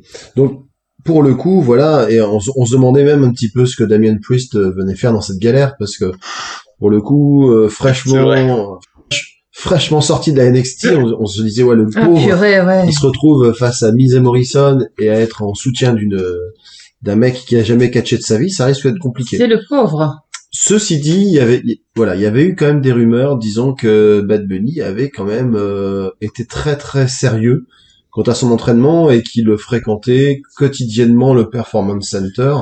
Bon, voilà. Mais après, euh, il y a- on connaît, on connaît des catcheurs qui, qui, qui, qui vont au Performance Center tous les jours et qui font quand même des matchs pourris. Donc, De qui tu euh, veux parler? on était, on était vraiment pas rassurés. Et, et pour le coup, bah, du coup, c'est Bad Bunny qui a, qui, qui a démarré le match. Il est quand même arrivé sur un, sur un truck. Oui, tu as raison de préciser. Sur un très beau camion, gros camion Effectivement, apparemment, son truc, c'est qu'il n'a pas compris vraiment le la, la fonctionnalité portière. Donc, il arrive jamais à rentrer vraiment dans les véhicules, donc il reste au-dessus. Donc, euh, on l'a vu à plusieurs reprises en haut des camions. Pourquoi pas il y a plus simple pour euh, voyager à bord d'un camion, mais En fait, il, il voyage dans un camion comme on voyageait dans une calèche avant. ouais, c'est ça. Ouais. C'est un bah. style. Non, mais il a vu, il a vu Darby Allin et il a vu Darby Allin sur un skate et il a fait, bah, je peux, je peux, je peux être sur mieux qu'un skate et il s'est mis sur un camion. Exactement. Euh, D'accord. Et, et du coup, le, match a cerveau. commencé. euh, Le match a commencé avec Bad Bunny contre le Miz. Mm. Et, euh, et franchement, on s'est rendu compte que Bad Bunny était prêt. Mais mais complètement. vraiment prêt, euh, à savoir qu'il prenait bien les bumps, euh, qu'il tentait des prises, euh, qui qu'il était vif euh, et vraiment agréablement surpris. Et au fil du match, euh, je pense que je, je, je- On a gagné en enthousiasme. ouais, je, je, je vais dire que je vais parler pour tout le monde. Vous, vous me, vous me contredisez si vous n'êtes pas d'accord, mais c'est que voilà, il n'a fait que nous surprendre agréablement. C'est clair. Donc il a fait, il a fait des sauts, il a fait des prises, il a fait des transitions.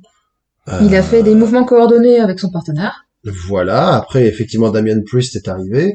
Euh, très bonne et puis, per- euh, il a il a vendu il a vendu ce qu'on le- les, les trucs les coups qu'on lui portait ce qui bien, euh, ce qui fait partie des choses les moins évidentes au catch c'est-à-dire vendre vendre le fait que tu te fais euh, blesser pour de faux quoi Mm, mm.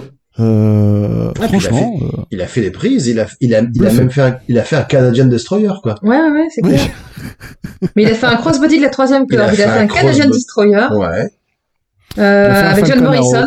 Il, a fait un double Falcon- Falcon Arrow avec Damian Priest. Voilà. C'était Euh, franchement, euh, pour en un fait, premier match, Voilà. euh, Au fil du match, on se quoi. disait. Ah, Il s'est vraiment entraîné, quoi. Ah quand même. Ah quand même. Et là, c'est vrai que sur la fin, on était Ça fait plaisir. enthousiaste parce que là, pour le coup, c'était. Euh, ben, j'ai j'ai lu ça- j'ai lu ça et là que c'était considéré d'ores et déjà comme l'un des meilleurs euh, matchs de célé euh, De célébrité? contenant une célébrité qui a eu lieu depuis euh, très longtemps. Peut-être même le meilleur. Et très honnêtement, moi je me souviens pas, en tout cas je les ai pas tous vus évidemment, mais je me souviens pas d'un match avec une célébrité qui m'ait autant enthousiasmé. Mhm. Ah, il était content d'être là, hein, ça se voyait. En plus, Ah, ça euh, se En voyait, plus, ouais. Le mec il a il a il a il a, Il a tout kiffé fait son truc, bien. il a été rigoureux, il a été bon. Euh, bah franchement, il a coché toutes les cases. Bravo, quoi. Il, Ouais. a, il a vraiment bossé sérieusement avant. Il a, je pense qu'il a respecté le déroulé du match comme il était prévu. Ouais. Il était, j'ai trouvé, assez attentif, au, attentif à ce qui se passait autour de lui, à faire attention à bien réagir. On l'a vu regarder la caméra de temps en temps. On l'a vu euh, bien. Enfin, enfin, il a fait le tag comme il faut. Il a cherché. Il a vendu son sa difficulté à aller taguer son partenaire. Il a bien vendu le jeu en commun avec son partenaire ensuite. Jusqu'à la fin, quoi. C'est même lui qui a fait le tombé final et il l'a très bien fait. C'était bien il, sympa. il a été meilleur que certains catcheurs qu'on voit toutes les semaines. Complètement. Franchement, alors évidemment, euh, le catch c'est pas juste un match, donc euh, pour le les juger définitivement, il faudrait le voir, euh, euh, voilà, au jour le jour, sur une plus longue durée. Mais pour un événement ponctuel, il a fait incroyablement bien le taf. je trouve qu'en les contraintes sont différentes après hein. moi, moi, je trouve qu'en vas-y Charlie ouais, je trouve qu'en échelle de Randy Orton, euh, il allait huit fois plus vite. Donc, euh, donc c'est bien. On, en- on On, en a reparle- atteint le point Randy on Orton en reparlera. On en reparlera. Le truc, c'est que Bad Bunny, là, il a eu plusieurs semaines euh, Entraînement à sur- préparer, à préparer son match euh, avec euh, avec le Miz. Tu vois, c'était un match qui était probablement euh, ultra répété, ultra chorégraphié. On peut dire tout le mal qu'on veut de Randy Orton.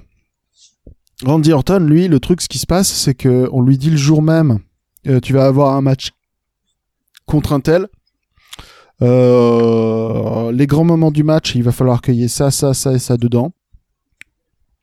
Remplis, euh, fais ton métier de catcheur, c'est-à-dire euh, remplis les trucs entre les spots et, euh, et vas-y quoi.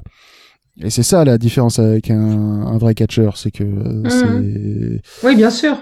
c'est c'est que euh, la très vaste majorité des matchs de catch c'est pas des c'est pas des trucs chorégraphiés c'est des trucs qui sont euh, qui sont largement euh, Improvisé. semi improvisés voire improvisés Enfin, mais là, je suppose que pour WrestleMania, c'est quand même un peu plus scénarisé, scénographié Oui, qu'un oui, match, euh, oui, qu'un oui, événement classique, de toute manière, pour n'importe quel catcheur. Bah, puis, et puis là, même euh, après le match, euh, le Miz euh, a brisé le kifab pour, euh, pour se fendre d'un petit message de félicitations pour le gars pour dire que vraiment il avait, euh, il avait super bien bossé. Qu'il avait été très sérieux et très impliqué dans son boulot et, que. Et, du, et du coup aussi, euh, et, et du coup aussi, euh, félicitations au Miz mine de rien, qui a extrêmement bien mis en valeur son adversaire, Mhm. euh, que ce soit quand il lui portait les coups que quand il les recevait. Euh, pareil, le Miz, c'est devenu euh, du, du gars en- qui était quand même au départ une espèce de blague, hein, le mec qui venait de la télé-réalité, The Real World, qui, quand il est devenu champion, a été vraiment extrêmement décrié euh, parce que voilà, c'était un parvenu, il n'avait pas fait ses preuves, etc. Euh, Ouais, et puis il n'était pas encore mûr en tant que catcheur. voilà. hein. Euh, mais le- mais le mais il à tout- l'époque où il était champion du monde était moins bon que ce qu'il est maintenant. Voilà. Mm. Mais, mais du coup, il est toujours là. Euh, il est toujours efficace. On peut l'aimer, on peut ne pas l'aimer. Euh, après, souvent, il est bouqué pour être un pour être un bouffon, donc il fait le bouffon. Mais euh, mais il est toujours solide, on va dire quoi. C'est vraiment devenu un mec euh, vraiment fiable. Et, euh, et voilà. C'est. Je pense que c'est un. Je pense que c'est un gars qui a lui, pour le coup, son contrat est encore. euh, il, il devrait courir encore Oui, longtemps s'il fait pas le con. Quoi. Ah, je pense que Miz, c'est euh, c'est WWE pour la vie, je pense. Oui, il fait partie des Complètement, mêmes. oui. Il fait Ouais, partie. ouais, ouais. N'empêche que tu te dis qu'ils ont, ils ont fait un meilleur match avec euh, The Miz et, euh, et puis l'arrivée aussi de Bad Bunny qui catche pas normalement que Homos qui catche depuis trois ans et qui a servi absolument à rien. Quoi. Mhm. Bah, c'est ce qu'on disait. clair. C'est Ah pardon, C'est ça. Non, mais- je me suis perdue, pardon. Ouais. Ba- Bad Bunny, il, a- oui, il en a montré 15 fois plus qu'Homos, quoi. C'est clair. Et euh, non, mais le truc, c'est que on, on, on avait abordé ça quand on a fait le visionnage et j'en ai pas parlé au micro. C'est, je pense que euh, dans le cas d'Homos, euh, il est fortement probable que ses genoux soient déjà trop pourris pour qu'il puisse catcher de manière impressionnante. Euh, c'est un truc qui arrive très souvent avec euh, les gens de cette taille. Euh, bon, Les c'est dommage articulations si c'est le cas, mais il était extré- il, il était extrêmement raide et à mon avis, c'est, il n'y a pas de, euh, à mon avis, il n'y a pas beaucoup d'explications à cette raideur. Hmm. Yes. Bref. Mais moi je comprends pas pourquoi ils font venir un catcheur cassé alors qu'ils en, ils en virent plein là en ce moment? Quelle est, euh, c'est histoire de faire un turnover et puis, euh, puis voilà. Bah, il y a un beau turnover Parce que- cours, en parlera. Parce que Homos, il est très grand. Et s'il y a un truc que Vince McMahon adore, c'est les gens très grands. Et les blondes. Plus que les blondes. Et les blondes. Alors, il, t'es grand il est blonde, très grand. et les blondes. Si tu es grande et Non, que tu es ça- blonde, Ouais, mais suis- ah, ah non, mais Nathalie, elle est plus souple que moi. hein. Non, mais Charlotte Flair, par exemple, elle, elle restera toute sa vie là-bas. Char- Charlotte Flair, elle est grande et blonde et elle s'appelle Flair. Et alors, elle Ouais, a je pense que- elle. Je pense que Charlotte Flair, elle, euh, ouais, mi- mise, mi- mise à, mise à part, si elle fait caca dans les bottes de Vince McMahon, elle se fera, elle se fera pas virer, quoi. Et encore. Et encore. Ça lui donnera peut-être une idée pour un match. Oh Un shit in the boat match Shit boot. Ouais. Voilà. Pendant l'attitude era, ce serait passé, mais là, Ouais. plus maintenant, malheureusement. Voilà. Donc pour, euh, pour conclure, vous, l'a- vous l'avez compris, excellent match. euh, Très très bien, ouais. bah, Très en tout cas, en tout cas, très bonne surprise. Mhm. Très bonne surprise. surprise. Et on a, on a passé vraiment un bon moment. euh, et, et finalement, on était vraiment du coup du côté de Bad Bunny tellement il était, euh, tellement il était euh, crédible et il était, euh, il était dans le truc. Quoi. Bon, de toute façon, on avait tous pronostiqué la victoire de cette équipe-là. Oui, mais est-ce que c'était vraiment parce qu'on Pas pour la valeur du match, voilà, c'était juste on- parce on qu'on s'était dit. euh, parce qu'on s'était dit de toute façon un match avec célébrité face à The Miz. Euh, bon, il allait, il allait se passer un truc à la con pour que The Miz soit ridicule. Et en fait, finalement, pas tant que ça. Pas du tout, non. ça a été un match, euh, ça a été un match sérieux. Il n'y a pas eu vraiment de triche, il n'y a pas eu vraiment de comédie. Mm. Euh, ça a été un match pour mettre en valeur les mecs. Et du coup, bien. pour moi, les quatre en sont sortis grandis, quoi. Je pense que ça faisait longtemps que l'équipe euh, Miz et Morrison n'avait pas eu un match comme ça où ils sont euh, autant mis en valeur. Ouais. Et ça fait plaisir parce que franchement, moi, John Morrison, je me disais mais pourquoi ils l'ont fait revenir pour lui faire faire des trucs pourris tout le temps? Oh, t'inquiète, ça va revenir. Des trucs pourris, je veux dire. hein. Ah, bah d'accord. bah, on a commencé par sa coupe de cheveux, hein, parce qu'il a quand même, ah, elle euh, était il belle a quand même, il a quand même, un- il a quand même la coupe mulet, euh, La mule la iroquoise. mule iroquoise, ouais, c'est vrai que c'est, c'est c'est quand même pas La mal. coupe que seuls les catcheurs ont le droit de porter. Mais ça lui allait plutôt bien, n'empêche. Ouais, C'était bien fait. c'était pas mal. Et donc, pour terminer cette première soirée de WrestleMania, le main event euh, pour le championnat de SmackDown. La championne Sasha Banks fait face à la gagnante du Royal Rumble de cette année, Bianca Belair. Euh, le build de ce match a été euh, relativement décevant, euh, avec une espèce de, avec une espèce de, de, comment dire, de, de, d'antagonisme qui s'est créé parce que la l'équipe Bianca Belair, Sasha Banks en tag team n'a pas bien fonctionné et donc du coup elles se font la tronche.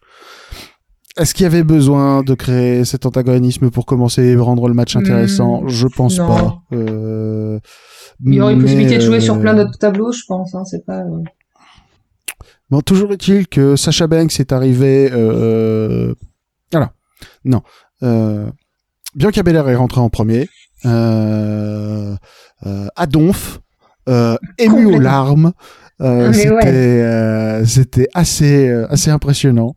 Euh, je crois que c'est je, je crois que c'est la première fois que je vois euh, un, un catcheur ou Sur le point de pleurer avant le début du match. Avant ça. le début du match. C'est-à-dire que euh, des catcheurs qui pleurent post-match, euh, Ouais, ça arrive ça. relativement souvent, euh, pour des raisons euh, joyeuses ou moins joyeuses.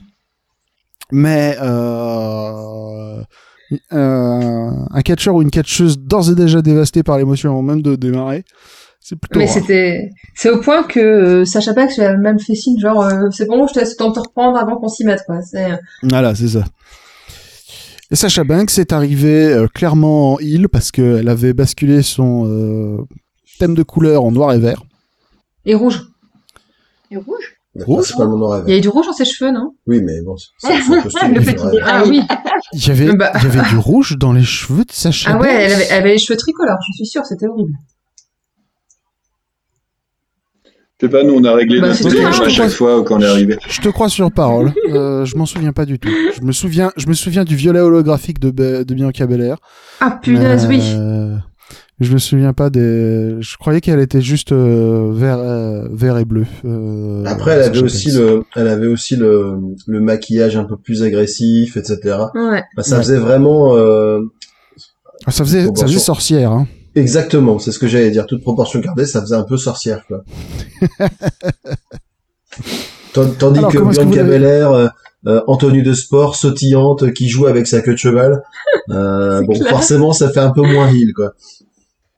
Ah, c'est clair. Euh, Alors, comment vous l'avez trouvé ce match?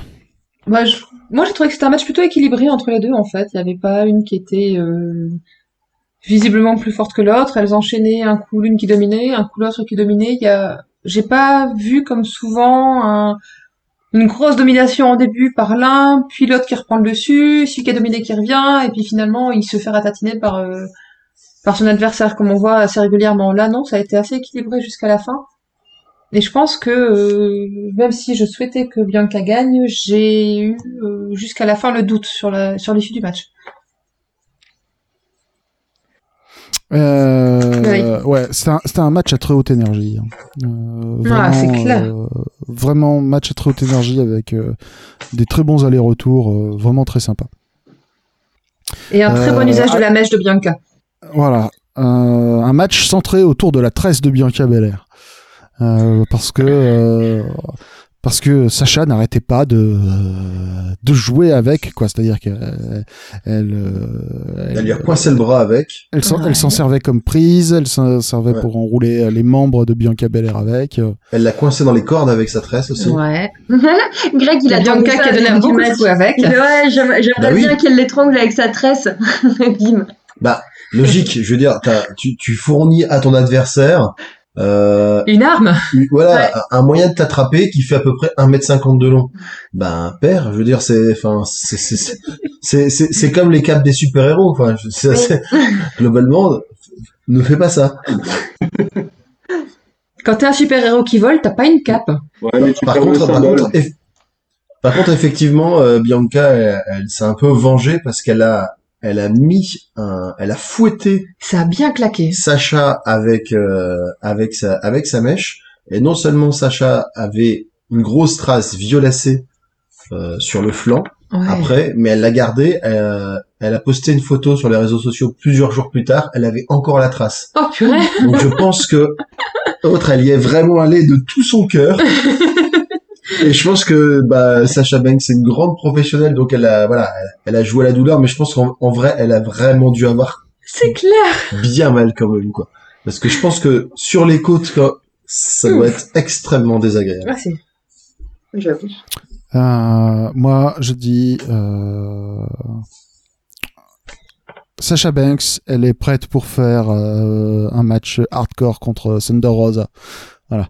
C'est ça que je veux voir maintenant. Mais Thunder Rosa, elle est pas à la WWE. Non, Non. C'est un match c'est- Ce que je veux dire, c'est que je veux que, que je, je veux que Sacha elle aille dans un endroit qui la mérite. Ah. Alors, pour le coup, je ne, je ne te rejoindrai pas sur ce point, mon cher Quentin. Je- euh, parce que c'est, ça, ça reste quand même une personne qui, qui a eu son, qui a eu son lot de push, euh, Sacha Banks, Ouais. même si oui, euh, tout à fait, ouais. pourrait toujours être booké mieux, évidemment, mais globalement, on peut pas dire qu'elle soit laissée en- à l'abandon par le booking, quoi. À chaque Ah fois qu'elle est je- là, Et puis, elle euh, est présente dans la carte ou pas loin, Ouais. quoi. Non, mais moi, ce que, je veux dire, c'était l'inverse, c'est que c'est la WWE qui la mérite pas. Ah. oui, ça, Pas, c'est pas vrai. qu'il l'a Et bloqué puis- mal. bah ouais, Ouais. mais, mais je trouve que pour l'instant, quoi qu'on dise de la division féminine de la WWE, elle est quand même meilleure que celle de l'IW. Ah. Oh, bah ça, je pense qu'il y a un consensus là-dessus. Mais, mais, mais, en fait, pour le coup, c'est, vraiment parce que la division euh, féminine de l'AEW est pas bonne. Que celle de WWE Voilà. ailleurs. c'est, plus par défaut, quoi. Tu vois, c'est pas. Oui. Parce qu'après, c'est- si plus- de euh. Plus que par défaut, parce que s'il y a bien un truc que euh, Bianca Belair nous démontre euh, un petit peu plus chaque jour, parce qu'elle est encore en amélioration et c'est toujours impressionnant, euh, c'est que euh, les, euh, Bianca Belair est au top. Bianca Belair est au top. elle, elle est clairement à la pla- à sa place en faisant un main event de WrestleMania et c'est Ah, mais complètement, oui. et c'est c'est cool c'est extrêmement cool et c'est et c'est bien parce que enfin euh, il y a euh, il y a d'autres personnes que les Four Horsewomen qui euh, commencent à arriver dans la division féminine euh, pour euh, pour faire du main event, qui était quelque chose qui était très compliqué jusqu'à maintenant. Du vrai là, 109 enfin, on- efficace.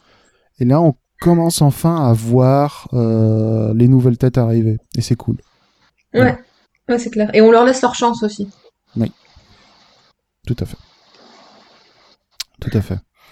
Euh, Peut-être qu'un jour, ça effacera même les Lana, Natalia et compagnie. Ouf. Reviendront toujours. Ouais. Non, parce que parce que alors Lana, je sais pas pourquoi il la garde, euh, mais euh, Natalia, c'est Natalia, ça, elle fait partie des meubles. Elle fait Bah oui, partie, mais complètement, euh, oui, c'est. fait partie de la famille. euh, Et, et, et puis c'est, et puis c'est une bonne, c'est une bonne workeuse. Je veux dire, c'est, Hmm. techniquement, elle est très bonne. Elle, elle, elle, elle a vraiment, euh, elle a vraiment plein de bonnes prises. C'est juste qu'effectivement, son personnage nous insupporte un petit peu. Elle est bouquée, euh, voilà. de- Avec les de- pieds. de, ma- de manière à, à la rendre inintéressante au possible. Et en plus, clair. elle est super mal sapée. Donc, euh, donc voilà, globalement, c'est ça. Mais après, euh, on peut pas. C'est, c'est, c'est juste que nous, on l'aime pas. Après, après, Oui. euh, quand Non, euh, je- quand sa carrière sera terminée, elle sera, elle sera nommée au le Fame comme son tonton et comme euh, comme son père, quoi. Je veux dire, c'est, c'est Ouais. tout. Ouais, bah, elle est euh, elle est techniquement elle est techniquement euh, très au point et elle est safe. Euh, Oui, là, c'est clair, on peut perdre le contraire. Voilà. C'est- Bref. Toujours est-il que, au bout Ce de match. 17 minutes et 16, et 16 secondes, après euh, avoir euh, enchaîné euh, le grand coup de tresse fatidique euh, et son finisher, Bianca Belair euh, l'emporte face à Chassin Banks et devient la nouvelle championne SmackDown. Et ça, Ouais. ça, ça fait plaisir. C'est vachement Voilà. bien. C'est Je clair. suis tellement, con- je suis tellement content pour elle, c'est c'est génial. C'est un bon message. Euh, C'était trop beau. Mais ouais, et, puis ça- et ça conclut en beauté la première soirée. quoi. Ouais. C'est- Mm, mm. et euh, et c'est c'est c'est c'est c'est et c'est cool parce que euh, Bianca a vraiment euh, a vraiment tout d'une star quoi donc euh, Après, devrait bien se passer après, il faudra qu'elle, juste qu'elle, euh, qu'elle gagne en, je vais pas dire en charisme parce que le charisme elle l'a, mais par contre, c'est, pour l'instant, elle a le charisme d'une nana euh, sympathique, simple, etc. En sportive profondeur, et je veux dire? pour le coup, euh, là, tu, tu la mets, pour l'instant, tu la mets pas il. Tu, tu la vois pas il du tout. T'as l'impression qu'elle a pas, effectivement, comme tu, tu le disais, Delphine, elle a pas la profondeur pour ça. Mais ça viendra. Je veux dire, c'est pas une question de. Elle est jeune encore. hein. Voilà. Mais euh, alors elle, elle, est était bien à sa place. elle, elle elle elle était euh, elle était sur la brèche quand elle était euh, à, la, à la NXT C'est-à-dire que le truc de la NXT, c'est qu'il y a énormément de catcheurs qui sont plus ou moins, euh, qui sont plus ou moins twinners, c'est-à-dire pas vraiment heel, pas vraiment face. Mhm. Et euh, Bianca était euh, était sur cette ligne-là, quoi.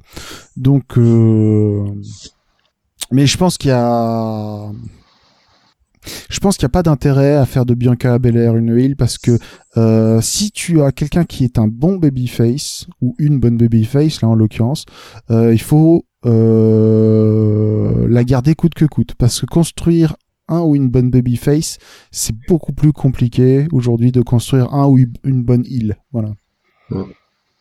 C'est vrai.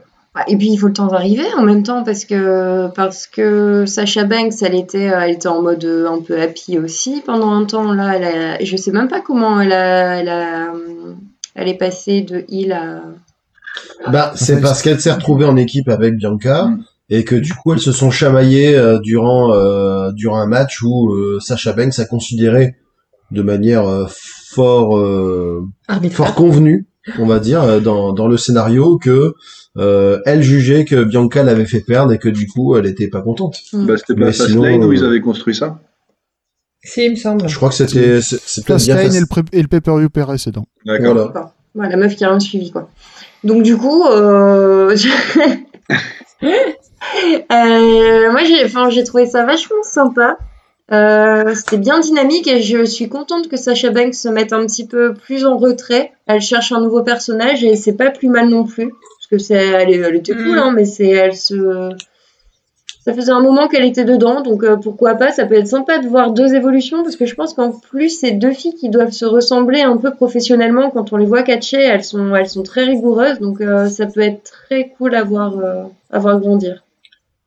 Ah bah ça, ça- très clairement ça avait un petit parfum de, de, de passage de relais euh, en termes peu, de ouais, génération. C'était aussi ce qui faisait l'intérêt au-delà du booking euh, qui, est- qui avait quand même été assez catastrophique parce que d'une d'une des affiches les plus alléchantes possibles pour le resteur féminin, ils avaient quand même fait quelque chose où tout le monde disait bah bof effectivement il va y avoir un match, ça devrait être bien mais les gens étaient pas plus investis que ça. Mm. Euh, mais par contre en termes de d'importance dans le roster et dans le et dans le vestiaire, oui je pense que c'est c'est quand même assez symbolique quoi. Et puis de toute façon, on la voit Sacha Banks euh, perdre un Western Mania, c'est un truc qui arrive quasiment jamais. Donc, euh, Ah bah, on, on, on parlait de Natalia Hall of Fame, euh, Sacha Banks là aussi. hein. Non, mais c'est Non, direct, ouais. Très clairement, euh, je sais pas combien de temps encore va durer sa carrière, si il est possible qu'au bout d'un moment, euh, bah, soit elle arrête euh, sur blessure, ou qu'elle décide de, faire- de faire euh, de faire de l'acting euh, vu qu'elle a vu que maintenant elle commence à tourner dans des séries ou des choses comme ça, mais quoi qu'il a quoi qu'il arrive, sa sa carrière est déjà faite. Enfin, elle a déjà tout fait. Elle a, elle a été championne par équipe, elle a été championne en, en solo. Euh, elle a fait des matchs incroyables. Elle a déjà à son âge et pourtant elle est encore relativement jeune, elle a, elle a déjà plus rien à prouver. Quoi. Mhm. Ouais. Et puis de toute Non, façon, c'est- c'est, c'est- oui, pardon. Bah, vas-y, Quentin. Non, je je voulais juste te dire que c'était juste, euh, c'est une des meilleures, euh, si ce n'est euh, la meilleure catcheuse de la WWE de tous les temps, peut-être. Elle a 29 ans, Sacha. Beau. Elle a 29 ans. Ouais, Ah putain. Ah ouais. 29 Putain, ans. au Et top. Bianca Belair a 32 ans. C'est vrai? Mais ouais, Ah merde. Ah, c'est Alors du pas coup, ouais, le, le, le passage Waouh. de, Le le relais, passage, c'est- le, passage de relais, mais en fait, c'est pas comme on croit. Mais en Tu fait, vois, en Bianca Belair a 32 ans. et Sacha Banks, elle a quel âge alors? 29. 29. Ah, le passage de relais, il est pas mal, ouais. Ouais, le passage, mais alors, du coup, sur votre génération, alors, nota bene, j'ai dit de la merde. Enfin, C'est clair. Non, mais mais en- je, je revérifie parce que en justement, ça me. en termes de génération de catcheuses, parce que c'est vrai que même en termes d'attitude, tu vois, Bianca Belair, pour le coup, elle, est, elle avait vraiment un côté euh, enfantin presque dans sa joie de- d'être là et tout ça, ce qui est très bien, très rafraîchissant. Mais c'est vrai que du coup, Ouais, tu, tu jeune. avoir 24, quoi. Non, Ouais, mais 32 ouais, ans, c'est en âge Amanda Lear, quoi. Le, c'est le truc, il est à géométrie variable. D'accord. Elle est née le 9 avril 1989. Ah ouais, ouais, bien sûr. Et en plus, c'était son anniversaire, quoi. À peu de choses près. Ouais. Après, la Pas mal, différence aussi, c'est, Ah. c'est que, euh, enfin, on a beau dire, mais euh, le catch, ça passe aussi par les réseaux sociaux. T'as des filles qui sont gardées comme Lana, parce que, parce que de toute façon, elles servent à rien, mais elles vendent bien les produits. Et, euh, et Sacha Banks, elle, va, elle, elle a cartonné obligatoirement avant par ses compétences physiques, bien sûr. Mais euh, mais il y a aussi euh, il y a aussi tout un côté euh, une image qui est ultra travaillée en fait. Tu te rends compte que Ah, Après, complètement. Sacha Banks, ah oui. Alors, alors pour la suivre, pour la suivre sur euh, sur les réseaux, notamment Instagram, il n'y a pas un jour où tu as 10 photos d'elle. Euh, je pense qu'elle doit passer sa vie à se faire photographier. ouais, et euh, et elle le fait, voilà. Mais elle, mais elle fait, elle fait le job très très clairement. Elle, elle est euh, complètement dans cette euh, dans ce système-là et, et, et elle le fait bien, quoi. Elle le kiffe, mais c'est ouais, c'est pour Mm. moi c'est deux filles que je que j'aime bien. J'ai hâte de les voir grandir ensemble en espérant que qu'elles trouvent toutes les deux leur style quoi. Ça peut être sympa. C'est beau. c'est beau. Et j'aimerais bien voir euh, genre euh, Bianca Belair, Sasha Banks, euh, Azuka, Asuka, ouais Ouais. pardon, j'ai été presque. Asuka et euh, ça pourrait être pas Nikki Cross, elle est trop vénère. Ça fait longtemps qu'on l'a pas vue. Bah non, mais euh... N'en elle parlez pas. s'appelle C'est comment elle s'appelle La rousse. Becky Ah, Lynch Becky Lynch, quand elle ah sera ouais, revenue. ouais, ça, ça Comment serait, elle euh, s'appelle la rousse Becky Mais comment comment s'appelle la plus grande star féminine de la WWE Mais ça revient déjà Ça y est, ça fait ça fait ça, ça- ça- C'est ça fait ça. La, la ça fait rousse. un an Mais qu'elle a mais- disparu, on l'a oublié quoi. Le pire qu'il y a- deux minutes, on m'aurait demandé son nom, il sortait sans problème. la rousse, Fifi brin d'acier. oui, là, avec les quatre, là, on peut avoir un truc enfin. euh. Bon, du coup, ça, du, du- Ah, prout. du coup, cela conclut la première euh, soirée de WrestleMania sur une bonne note. Ouais, plutôt bien, ouais. Et du coup, voilà, globa- globalement, heureusement, les derniers matchs ont bien rattrapé euh, le, le ventre mou du pay-per-view, on va dire. C'est Ouais. ça, heureusement. Au niveau des pronostics, ça vous intéresse? Ça nous intéresse. Alors, nous avons euh, Valentos et Charlie qui ont 3 points sur 7. Ouhou. Ensuite, euh, Greg, Wendy Ouais. et Sefou ont 4 points. Et Quentin et moi, nous avons 5 points. Pas mal, pas mal. Sachant qu'il y a Yeah. eu... Il n'y a pas eu de gros, gros, gros plantage où tout le monde s'est planté, s'est trompé sur le pronostic. Grâce à Sefou qui a fait des petits paris un peu risqués, du genre... euh, Rien que pour le plaisir de troller, il avait indiqué Natalia et Tamina comme euh, vainqueurs du tag team féminin. Et Comme il quoi. avait vu juste, par exemple. bah voilà, il a tout compris lui. Voilà, c'est ça, complètement. J'ai parlé avec sur. Discord avant les pronos. Comme ça, j'ai peut-être moyen d'avoir des meilleurs scores. Ah, peut-être, ouais, essaye. Du coup, la, la soirée 2 de WrestleMania. On attaque la deuxième soirée. Exactement. La deuxième soirée qui a commencé avec la grande surprise de l'arrivée de Randy Orton et euh, Alexa Bliss. D'abord. Alexa Bliss euh, qui arrive, qui arrive en petite jupette, euh, style euh, comment elle s'appelle déjà la ah euh, Harley Harley Quinn. Quinn. Harley Quinn, merci. Et, euh, et qui, qui commence à actionner une, une sorte de manivelle avec une boîte qui s'ouvre. Une boîte pour un diable à ressort. Quelle, Ouais. taille, Ouais. que- quelle taille elle faisait la boîte? Parce que c'est important, parce que c'était pas genre une petite Une boîte petite avec boîte une qui petite tient dans la main. manivelle. Oh, Oui, c'est une, c'est une très grosse boîte, une boîte qui passe au-dessus de la troisième corde en tout cas. Une- un podium, Ouais. un podium boîte, euh, ça va dire. Et euh, elle tourne une grosse manivelle qui a l'air assez difficile à pousser. Et, euh, et là, et là, ben, je compte sur vous parce que j'ai perdu mon attention du coup. Je, je sais pas pourquoi. Est au milieu du ring, de- donc euh, il y a. euh, Il y a eu des, il y a, il y a Voilà, d'abord eu des entrées tournée. très, très, très longues. hein. La... Oui, c'est ça, très très lent. La manette est tournée, la boîte s'ouvre et là, étonnamment, eh ben, Bray Wyatt sort de là. Comme euh, un diable Sachant de que sa quand, jusque-là, la boîte, on ne l'avait vue que de côté. Et quand le couvercle s'est ouvert, avant que quoi que ce soit en sorte, on a eu un changement de plan qui fait qu'on l'a voyé de face, cette boîte. Enfin, donc, euh, de, de la façon dont Randy Orton la voyait lui. Mm. Et il y avait un joli pentacle dessiné sur le côté de la boîte et à l'intérieur du couvercle de la boîte. Mmh. Belle précision. Mhm. Et et- et- et il y a eu la Extrêmement lumière sataniste et controversé. C'est ça. Il y a eu de la lumière rouge. Et boîte, la boîte violette et un peu rose quand même, le truc un peu. euh, Bah, c'était la boîte d'Alexa Bliss. on quoi. y va quoi. Ouais. On va à boîte. fond dans le.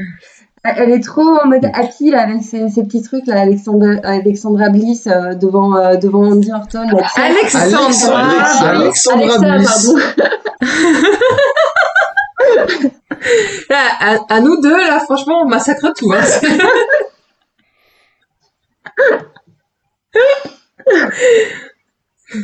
Ouais, euh, voilà, c'est ça, ouais. Alexandra Bliss et Randolph Orton euh, C'est ça. Avec euh, avec comme adversaire The Friend. C'est ça. Euh, The Fiand. The Friand. The Friand. The Friand au fromage. Ah, c'est les meilleurs. N'empêche que Quentin a Euh. rigolé, il a été pris dans presque un fou rire au moment où il a vu la boîte. hein. Sérieusement, moi dans ma tête à ce moment-là, quand c'est quand c'est euh, Quand t'as vu la boîte lieu, je voyais déjà Bray Wyatt être propulsé par un ressort en dehors de la boîte. Et, et j'ai été tellement déçu quand ça n'a pas Ah, eu ça aurait été tellement bon. À la place, on a juste eu Bray Wyatt qui était sur une espèce d'ascenseur très lent qui montait, qui, qui, et qui l'a fait sortir de la boîte progressivement. Et il a tout de suite sauté sur euh, Randy Orton et on a le droit à la belle lumière rouge pour le match. C'est-à-dire que tout ce qui est, en fait, ouais, tout ce qui est euh, associé à Randy Orton est sponsorisé par Stana. Les, les ascenseurs pour personnes âgées. Et donc, forcément, l'ascenseur du, du Find allait à cette vitesse-là, tu vois. cette, Mais euh, non, c'est pour qu'on puisse profiter de l'effet majestueux qu'il ah fait merde, quand il ah, parce arrive. que moi, ça faisait vraiment personne Et puis qu'on qu'on puisse consta- constater qu'il avait vachement bien cicatrisé de toutes ses brûlures quand même. Tout à fait. Alors oui, un, un, un point, euh, un point rumeur, etc. Il y avait eu des, euh, il y avait eu des petites, des, je vais pas dire des polémiques, mais en tout cas, ça avait fait un peu réagir euh, à la fin de Fastlane quand euh, The Fiend était revenu en mode complètement euh, carbonisé façon merguez trop cuite et, euh, et qui semblait également un peu plus mince. Ce soir-là, en tout cas, c'était bien Bray Wyatt est complètement guéri, donc il a la faculté de génération de, de régénération de Wolverine. Donc c'est voilà intéressant. En fait, c'est juste que c'est trop crois- chiant à faire son- en je- crois que son match a été un petit peu remasterisé aussi. Mm. Euh, c'est toujours le même thème, mais je, la forme était un petit peu différente, c'est tout. Oui, voilà, le masque, possible. oui, c'est un peu... Et, et du coup, ça a été un match euh, assez rapide pour le coup. Non, non, mais en temps, Heureusement. Euh, en temps, pas en vitesse. Attends, assez court, Il en y a fait. euh, ouais, différentes en notions temps. dans la rapidité. Euh, mais pas très, euh, pas très intéressant, quoi. Bah, il y a eu Voilà, c'est ça. Là, là, là, je vois qu'il est marqué 5 minutes 54 de match. Donc, je pense que sur les 5 minutes 54, il y a- il y a dû y avoir à peu près 5 prises qui ont été portées, je pense. À peu, Mm. à peu Bah près, ouais, ouais, pas- puis, puis surtout dans les grand-chose. 5 minutes 54, là, il y a eu le moment où il y a euh, Zofine qui allait faire un Sister Abigail sur Ouais. Orton. Et à ce moment-là, la lumière est redevenue normale, toute centrée sur euh, Alexa Bliss qui apparaît avec euh, des magnifiques tuyaux qui lui déversent. Pas des tuyaux. Alors, en C'était censé être du liquide noir qui lui c'est coulait sur le c'est visage. censé hein. être une espèce de couronne, ouais, c'est ça. Voilà, une couronne et pas- avec... Les tuyaux étaient pas visibles, mais il fallait forcément des tuyaux pour que ça marche. Voilà, c'est ça. Et elle avait du, du liquide noir qui lui coulait d'un peu partout. euh, Bah, c'est- Et c'était pas diffus comme coulure, en fait. On voyait vraiment... ouais, ça des faisait vraiment des petites, euh, des, des petites pulsions. euh, Ouais, c'est... on, c'était on, pas- on aurait dit un peu, tu sais, les, les, les effets de sang qui giclent dans les, dans les films de série B. Ah, c'est des- ça un peu, ouais. Comme ça. Il y a une petite pompe derrière qui fait put, put. Là. Et donc, elle- et donc, elle s'est pris l'équivalent de, l'équivalent de 150 cartouches d'encre noire. J'espère qu'elle a récupéré les petites billes pour pouvoir, pour pouvoir mettre dans son, dans son stylo plume. Parce que là, elle a, elle a un maracas, hein. Je pense que globalement, c'est, euh, Et, Et donc, et du coup, ça a distrait The Fiend qui, qui a arrêté sa prise, le con, pour aller la voir. il s'est dit, toutes ces petites bibilles.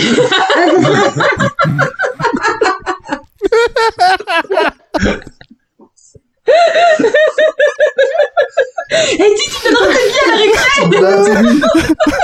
Eh, vas-y, bon. Ah, fais pas ta chienne, billes C'est sûr, il a envie de recollectionner ses petites bibilles, du coup, Greg. Et du man. coup, Randy Orton en a profité pour lui faire un superbe RKO. Et il a gagné. Ouais. Voilà. Ça n'en finira jamais. Donc, donc voilà, non seulement euh, la, la Fed est quand même assez interminable, avec à chaque fois des, des, des twists. euh, bah, je sais pas ce qu'ils ont pris, hein, mais c'est vraiment de la bonne. Et, et, et du coup, en fait, Randy Orton, maintenant tout le monde se désintéresse de lui. C'est-à-dire que même quand il est là, les gens ils s'arrêtent. Euh, bah, The Fiend et Alexa Bliss, euh, voilà, ils se. Ils vivent leur vie à deux, là. Voilà, en fait, ils ont une, ils ont eu l'équivalent d'une scène de ménage démoniaque. Euh, et du coup, Randy Orton en a profité. Donc, je sais pas ce que Ouais. ça va donner, mais j'espère que, même lui, j'espère qu'on va le sortir de là, quoi, parce que ça, puis, ça, Moi, je ça devient gênant. pense Moi, je trouve ça. Vas-y. Je- Excuse-moi, du coup, Delphine. Euh, je pense que c'est Seth Rollins. euh, je, je vois bien arriver en mode euh, purificateur d'âme, tu vois. Et, euh, et qui arrive sur, euh, sur euh, The Fiend et qui libère Ordi. euh, Or- Ordi. Ordi Orton. Ordi Norton, Ordi Norton, l'antivirus, même salaire. Je n'y arriverai jamais ce soir. Ah ouais, là, c'est vraiment, d'habitude, tu nous sors de belles saucisses, mais là, je pense qu'on va pouvoir faire une compilation. Moi, je pense que là, c'est, euh, C'est notre, ouais. notre Vincent Moscato à nous. Ah ouais, là, c'est... Et on va te faire un épisode spécial, on va monter tout, tous les trucs où tu passes au travers. C'est magnifique. Ordi Norton. Donc, Randy Orton. Euh, je sais plus, du coup. euh, Oui, que du coup, Seth Rollins euh, va s'allier avec Ordi. C'est pas possible. Mais qu'est-ce qui t'arrive? Eh, Randy Orton. Oh la vache, Faut arrêter la bière, hein. aide-moi. Vas-y. Trop de bière. Alors, Même moi, pas. moi, je dis, vas-y, commence et moi je dis des noms. Euh, je suis sûre que Randy Orton. Ah non sera non, Seth Seth Rollins. Rollins.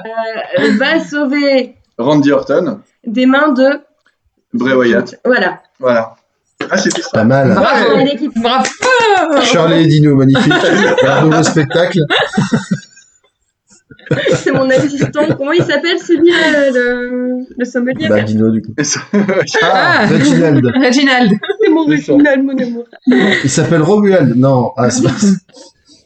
Ouais, je sais pas, ça peut être un. Mm, mm. Ce serait dommage pour Seth Rollins quand même de débarquer Ah, là-dedans. bah, ah bah, là, en fait, de la même manière que dans dans certains jeux de rôle, effectivement, où euh, on parle de, on parle de corruption, je pense que je pense que tout ce que va toucher euh, The Fiend avec ce type de booking, ça va ça va souiller les mecs qui vont être opposés à lui, quoi. Mais euh, c'est vraiment euh, triste, je trouve, pour Bray Wyatt, que il a des gimmicks plutôt sympas à chaque fois, et il perd tout le temps. Bah, ça Enfin, ouais, c'est longtemps. c'est quand la dernière fois Enfin, qu'il a vraiment gagné The un match The Fiend, ça fait très longtemps qu'il avait pas perdu. Quoi. Oui. Mais je me souviens pas, Euh, franchement. euh, En même temps, il il a été a- mort très longtemps aussi. Je crois, je crois que, euh, euh, je crois qu'il a vraiment connu que trois défaites, hein, le film. Bah, j'ai l'impression qu'il C'est- perd tout le temps, moi. C'est C'est impressionnant. euh, c'est Goldberg et euh, les deux euh, les deux matchs les deux derniers matchs contre Randy Orton quoi. En Bray Wyatt, il a Ouais. perdu. Et je sais pas et je sais et je sais pas si mourir euh, dans un incendie c'est vraiment une défaite. Mais en tout cas, c'est pas je une peux victoire. considérer que c'est une vie de défaite. hein. Je pense que globalement, ouais, c'est. Mais ils vont jamais, ils vont jamais s'en sortir ce, cette histoire. Enfin, Randy Orton, euh, Bray Wyatt, The Fiend, c'est quand même depuis euh, très longtemps.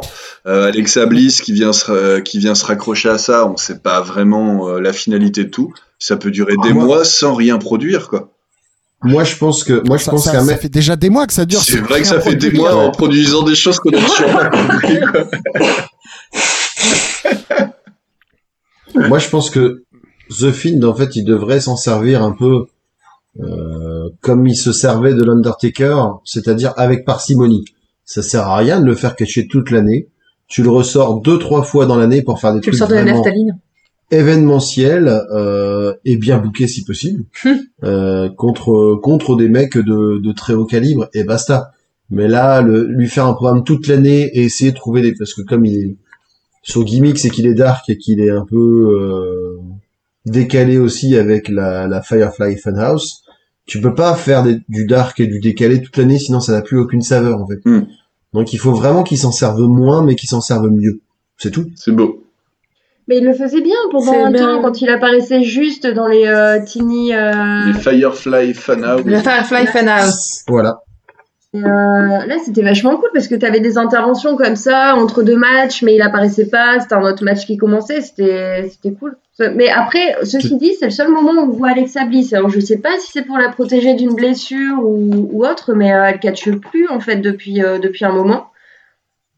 C'est dommage d'ailleurs. Bah Ah, ouais. on l'a- on l'a vu. Ouais, c'est Ouais, dommage l'a parce que vu- je l'ai- on- j'aimais on- bien. On l'a vu au Rumble où elle a essayé de canaliser son son moi démoniaque et puis elle s'est il y a je sais plus je crois que c'est Shayna Baszler qui- ou ou ou Ripley Rhea qui s'en été Ripley. servi pour la pour la pour la sortir du ring donc euh, Mhm. voilà quoi. Après c'est sûr qu'avec des gimmicks comme ça aussi bien Bray Wyatt qu'Alexa Bliss euh, faut une bonne raison pour les, les- les- leur faire affronter euh, quelqu'un quoi. Ouais, enfin là, ça fait l'assistante du magicien, quoi. C'est pas, c'est pas ouf, hein. C'est clair. Ah, sauf que là, du coup, l'assistant du magicien, elle a fait perdre, euh, Le elle a fait perdre The Fiend. Et, et la manière dont elle, ils se sont dévisagés à la fin laisse à penser quand même qu'il va y avoir une histoire de rivalité entre les deux. Hmm. Et peut-être que c'est elle qui contrôle The Fiend. Oh là là, moi je préfère ma théorie avec Seth Rollins. Ah non, Oh, ce serait trop chelou comme ça. Non, mais Rollins que qui va libérer qui? Hmm? Qui va... Seth Rollins va libérer qui? Randy Orton. Oui Ah ouais, alors là, j'ai un respect. Il y a eu deux secondes de réflexion, Voilà. mais j'y étais.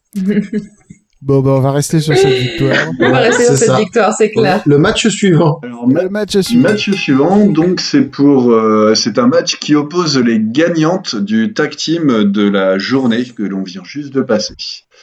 Donc pour cela, nous avons donc Tamina euh, revient avec Natalia, normal, face à Nia Jax et Shayna Baszler.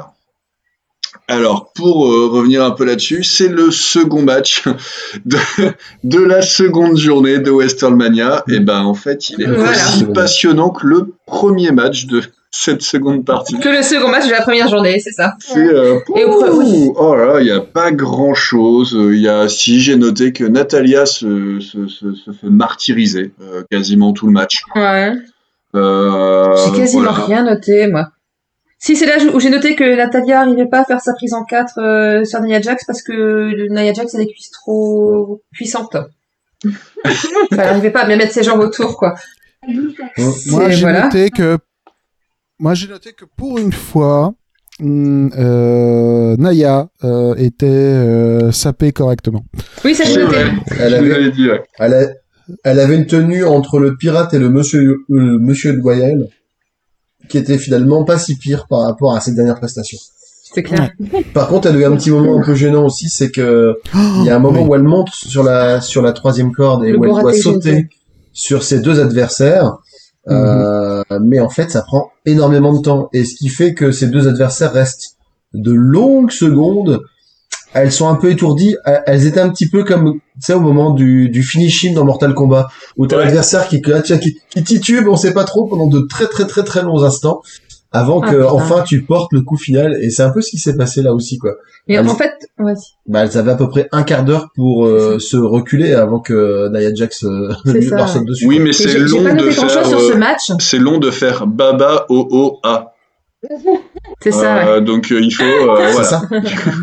Surtout si tu ne mets pas à la bonne distance. C'est ça. Mais j'ai pas noté grand chose sur ce match, mais en fait, je sais pourquoi. C'est parce que j'étais en train de faire du popcorn à ce moment. Ah oui, le popcorn. euh, Pour dire mon intérêt, quoi. euh, voilà.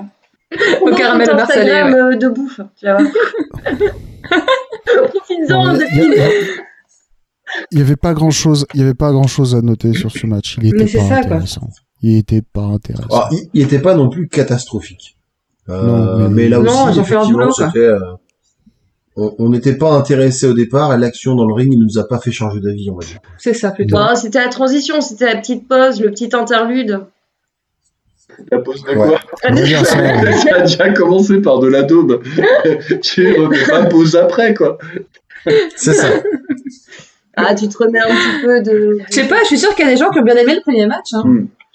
Donc voilà, donc match euh, très, euh, voilà, très basique. euh, je vois qu'il a duré 14 minutes. euh, en ressenti, Ouais, quand c'était encore plus.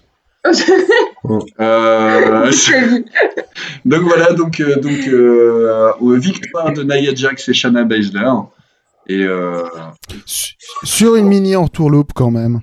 ah, Parce que, en gros, il y avait Shaina et Naya Euh, non, il y avait Ah oui. Natalia et Naya dans le ring. Euh, Naya était en mauvaise posture. Mhm. Shaina a fait un blind tag. C'est-à-dire que Natalia a pas vu le tag. Natalia a porté le sharpshooter sur euh, sur Naya. Mais euh, mais Naya était pas euh, était pas la femme légale à ce moment-là. Shaina euh, a, a glissé en scrud derrière Natalia et lui a fait un coquine à clutch. Et elle s'est endormie. Un Dodo. Coquine à clutch. Oui, le coquin à Oui. clutch. Un coquine à clutch. Qui est la prise de finition également de Samoa Joe. Ah, D'accord, mais j'aime bien le nom.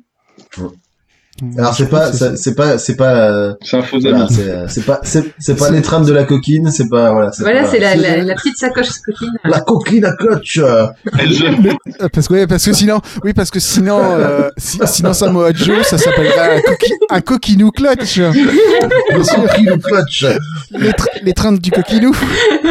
Ah, j'ai- j'aimerais bien, j'aimerais tellement que les catcheurs soient doublés et que et que Samoa Joe soit doublé avec un avec un gars avec un gros accent du sud, ce serait tellement bon. Mon Comme ça, il pourra plus l'être à la WWE. Hum Il pourra plus l'être à la WWE. non, bah on en parlera après effectivement, Oui. mais euh, il y, a eu- il y a eu une grosse vague effectivement de, il y a eu du C'est un tsunami, là. Ouais. Allez. Ouh, on Ouais, se remet nos émotions avec quoi, ouais. Ouais. Le match suivant, ah bah là on va changer un petit peu de braquet euh, avec Oui, on, en- on arrive dans le dur. un dans le- match entre deux, deux amis de longue date et deux personnes qui se connaissent très très bien sur et en dehors du ring, à savoir euh, Kevin Owens qui affrontait Sami Zayn accompagné de Logan Paul.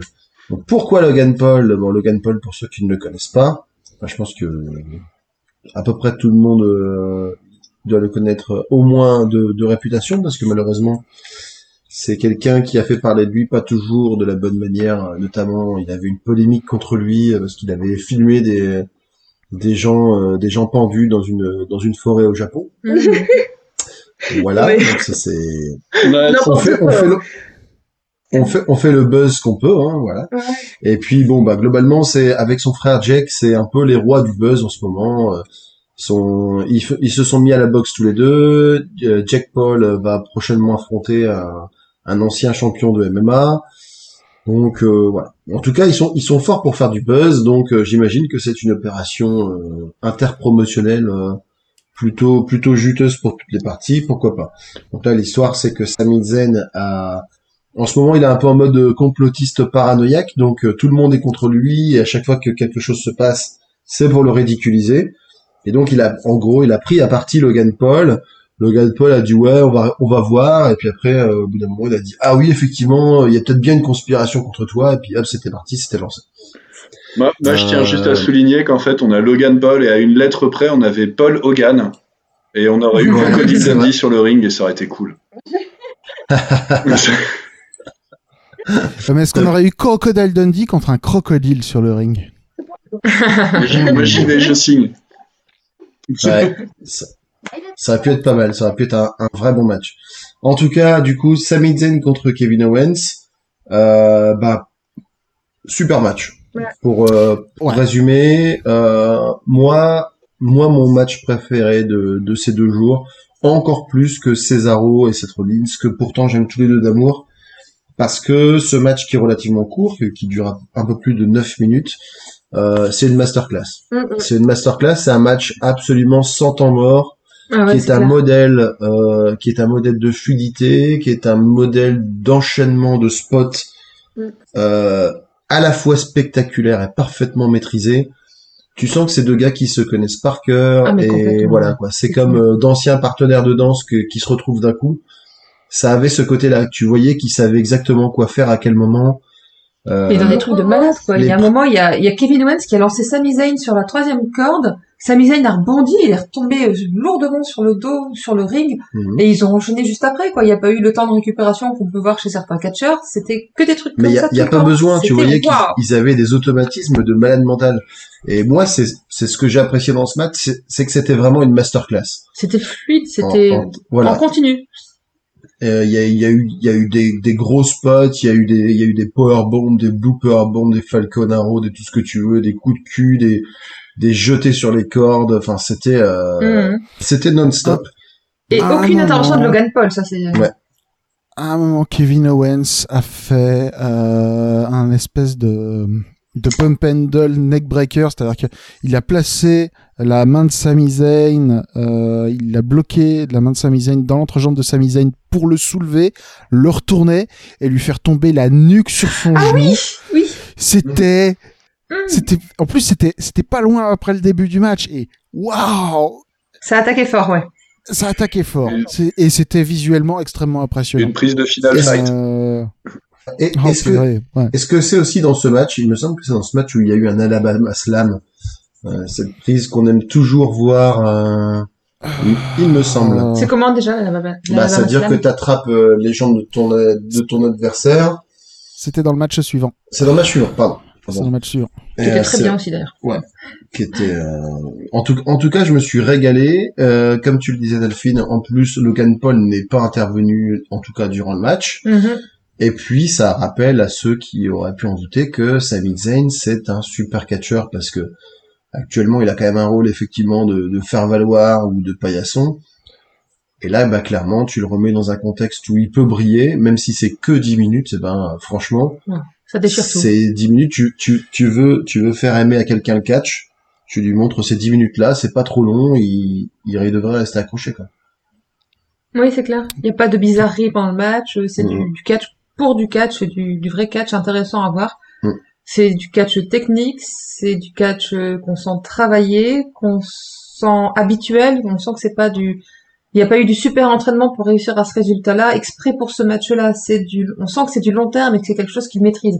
Et ça, c'est des- c'est du catch que j'aime bien voir. Et, le- et même au déroulé du match, euh, chacun a eu le dessus plusieurs fois. Mhm. Il n'y a pas eu, euh, y a pas eu euh, une écrasante euh, supériorité d'un côté ou de l'autre. C'était, ouais, c'était vraiment bien.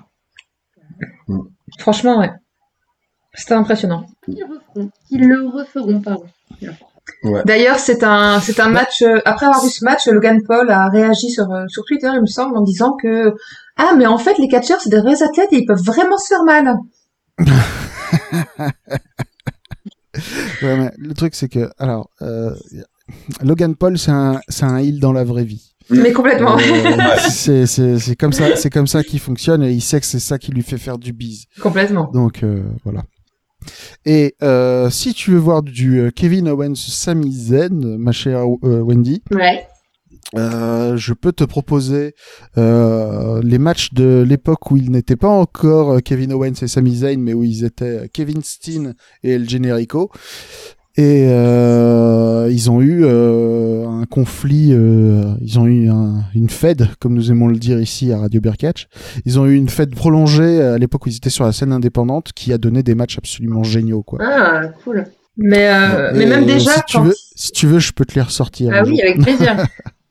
mais même déjà quand c'était tous les deux à NXT, ça c'était des matchs pas mal. Hein. Ah oui, Ouais, ouais, Bien ouais. sympa à voir. leur, euh, leur rivalité à l'NXT, euh, qui s'est prolongée ensuite euh, sur le main roster. Franchement, euh, franchement, ces deux-là sont, sont, sont, sont à la fois copains comme cochons et les meilleurs rivaux de la planète. C'est c'est toujours un Complètement. plaisir. ouais. C'est Ouais, toujours ouais. un plaisir. Donc, ouais, et, et pour parler de la fin du match, effectivement, c'est Kevin Owens qui l'emporte. Euh, à la fin du match, du coup, Logan Paul vient euh, vient féliciter euh, Kevin Owens. Euh, Sami Zayn le, le vit assez mal parce qu'à la base c'était lui qui avait ramené Logan Paul. Il se fait, Sami Zayn se fait éconduire, donc il repart tout, tout chafouin. Et et alors que Logan Paul, du coup, veut féliciter Kevin Owens pour dire vraiment t'as assuré, arrive ce qu'on espérait tous secrètement, c'était que Kevin Owens porte un stunner à Logan Paul. Et voilà, ça aussi c'était le petit moment feel good du match. euh, voilà, C'était bien jusqu'au bout. c'était voilà, ils sont allés jusqu'au bout du truc. C'était cool. C'est ouais, c'était bien. C'était bien.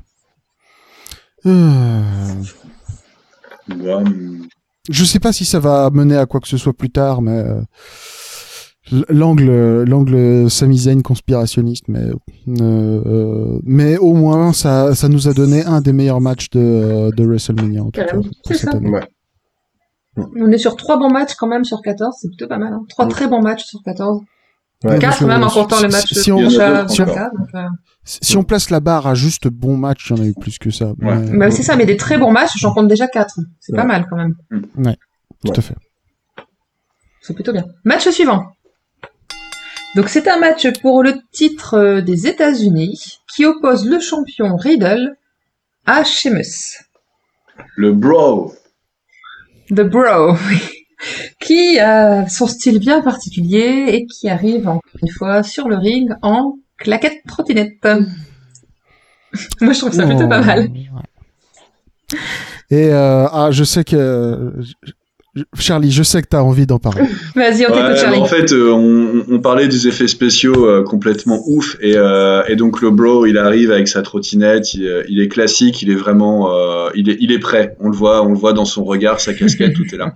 Il arrive sur le ring en claquette, comme d'hab, il passe au-dessus, il jette ses claquettes, et là, bam, effet spécial dans ta tête, des pigeons.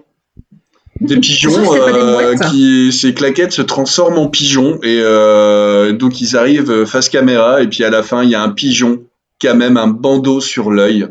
Donc euh, le, le, le seul pigeon pirate euh, de l'ère WWE est apparu à ce moment-là. Et c'était... euh, moi, je m'y suis- je m'en suis toujours pas remis. C'était beau, c'était magnifique, c'était euh, parfait. Et puis de la modélisation 3D de toute beauté. Donc voilà. Mais à, à part ça, Enfin, bref, moi, donc... euh, ouais, mais j'avoue que c'est un match euh, où j'ai été tellement prise dedans et qui m'a vraiment tellement plu que j'ai pas pris de notes et j'ai du mal à en ressortir euh, un moment marquant en fait. C'était juste un match dans lequel je me suis laissé embarquer et que j'ai vraiment bien suivi parce que euh, Riddle j'aime bien le voir catcher. Sheamus c'est un de mes catcheurs préférés et franchement voir les deux ensemble ça m'a fait plaisir et j'ai passé un très bon moment à regarder ce match. Je dis comme toi, Delphine, euh, j'ai rien écrit, j'ai même pas écrit le match tellement j'ai été prise dedans direct. Ouais c'est ça. C'était, en fait, c'était, pour le- pour le euh, on, on sait que Riddle il catche bien, ça fait des mois qu'il nous le montre. Euh, et Sheamus, bah, il est toujours là, de toute façon, et il fait toujours des bons matchs. Et ben les deux, ça a amené quand même quelque chose euh, qui était assez dingue parce que Riddle il s'en est pris plein la tête. Euh, vraiment, il s'est relevé à chaque fois. Je sais pas, il a dû y avoir euh, une dizaine de tombées sur lui, un truc comme ça. Il s'est relevé à chaque fois, quoi. Et euh, le- l'engagement, il était vraiment cool. Et euh, pourtant, ces deux formats qui sont quand même différents. Mais euh, bah, clair, encore ouais. une fois, ça a très bien marché. Et c'est pour un match qui a duré 10 minutes, ils ont enchaîné un nombre de coups et de prises qui était quand même assez impressionnant. Moi, c'est- moi, c'est un match dont j'attendais pas grand chose et j'ai été vraiment, euh, ça a largement dépassé mes attentes. Pour le Mm. coup, euh, je, j'étais pas convaincu parce que Sheamus, effectivement, euh, bon, on sait qu'il est bon, mais, mais comme il était un peu tout cassé récemment euh, et qu'il est resté assez longtemps euh, écarté des rings, je me disais, je sais pas trop. Riddle, on sait qu'il peut avoir une bonne intensité aussi, mais voilà, euh, on a, on, on adhère ou pas à son personnage. Mais c'est vrai que sur le ring, ils ont mis le feu. C'était un match euh, intense et euh, rugueux comme je les aime. Euh, j'ai euh, écoute moi je- de toute façon dès qu'il y a un mec qui met des coups de genou à un autre j'aime bien et là en l'occurrence Sheamus euh, Sheamus il a sorti le genou et euh, j'aime beaucoup voilà euh, et il y a eu il y a eu le fameux dont, on- dont on a parlé précédemment Ouais. il y a eu le fameux L'Alabama Alabama Slam euh, Alabama Ouais. Slam pas Alabama la Slam basse tour de machine Ça c'était pour l'assistante du magicien du premier match en Voilà. C'est ça. Donc le fameux Alabama Slam euh, de Sheamus porté sur euh, Riddle qui s'est retrouvé le visage planté euh, joyeusement dans le ring Mm. et qui est euh, qui est comment dire un favori du public ici chez nous. Euh, Ah ouais. Voilà. Alabama Slam, je te salue. Merci. Alabama Slam. Ah là là Bravo. là Même moi, je l'ai pas fait. Pourtant, je l'avais. Mais donc euh, ouais c'est euh, c'est c'est c'est c'est c'est euh, c'est que si, si t'as euh, si t'as 10 minutes à WrestleMania euh, c'est le genre de match qu'il faut faire. Euh, Kevin Owens et Sami Zayn ont fait un match qui, dans, euh, qui philosophiquement était pareil, c'est-à-dire que ils ont démarré à fond, ils ont fini à fond, Mm. et euh, Sheamus et Riddle ont fait pareil. Ils ont euh, démarré à fond, ils ont fini à fond, ils ont Mhm. donné le meilleur, ils ont tout sorti et euh, et, euh, et ils ont fait un très bon match. Ils ont fait un très bon match. Euh, Franchement, ouais, c'était un... Pour moi, les deux matchs-là sont au même niveau tous les deux, J'ai autant apprécié l'un que l'autre. Après, euh, si t'es euh, si t'es fan de, euh, de psychologie et de euh, storytelling à long terme, là il y avait pas, tu vois. Mais euh, mais c'était typiquement, effectivement, encore une fois, un match que si tu le sors de sa bulle et que tu le montres à quelqu'un, euh, Mm. voilà, c'est t'as pas besoin de contexte. C'est Ouais, euh, c'est deux mecs qui se battent pour savoir qui est le meilleur, quoi. ouais. Ça marche très bien. Et ça marche très bien. Mais complètement. Et, Et du tant coup, mieux. Qui a gagné? Voilà. Sheamus, C'est Sheamus qui a gagné. Ouais. Donc changement de titre. changement de titre. Comment il a fini déjà le match? Sur un coup de genou, je crois. Je- parce que je crois clairement qu'il a pas fait un brogue kick pour gagner. Il a C'est pas Non, il a fait pas eu un de seul brogue kick, mais il a, il a dû, il a dû modifier ses prises justement. euh, Peut-être euh, à cause de ses blessures? Je suis pas sûr. Moi, enfin moi, je, moi, je l'ai ressenti plutôt comme une adaptation Mhm. par rapport à son adversaire et par rapport à, à la distance qu'il y avait. Parce D'accord. qu'effectivement, le Parce qu'il a fait une tentative de brogue kick qui a échoué. Ça en oui. tout à fait.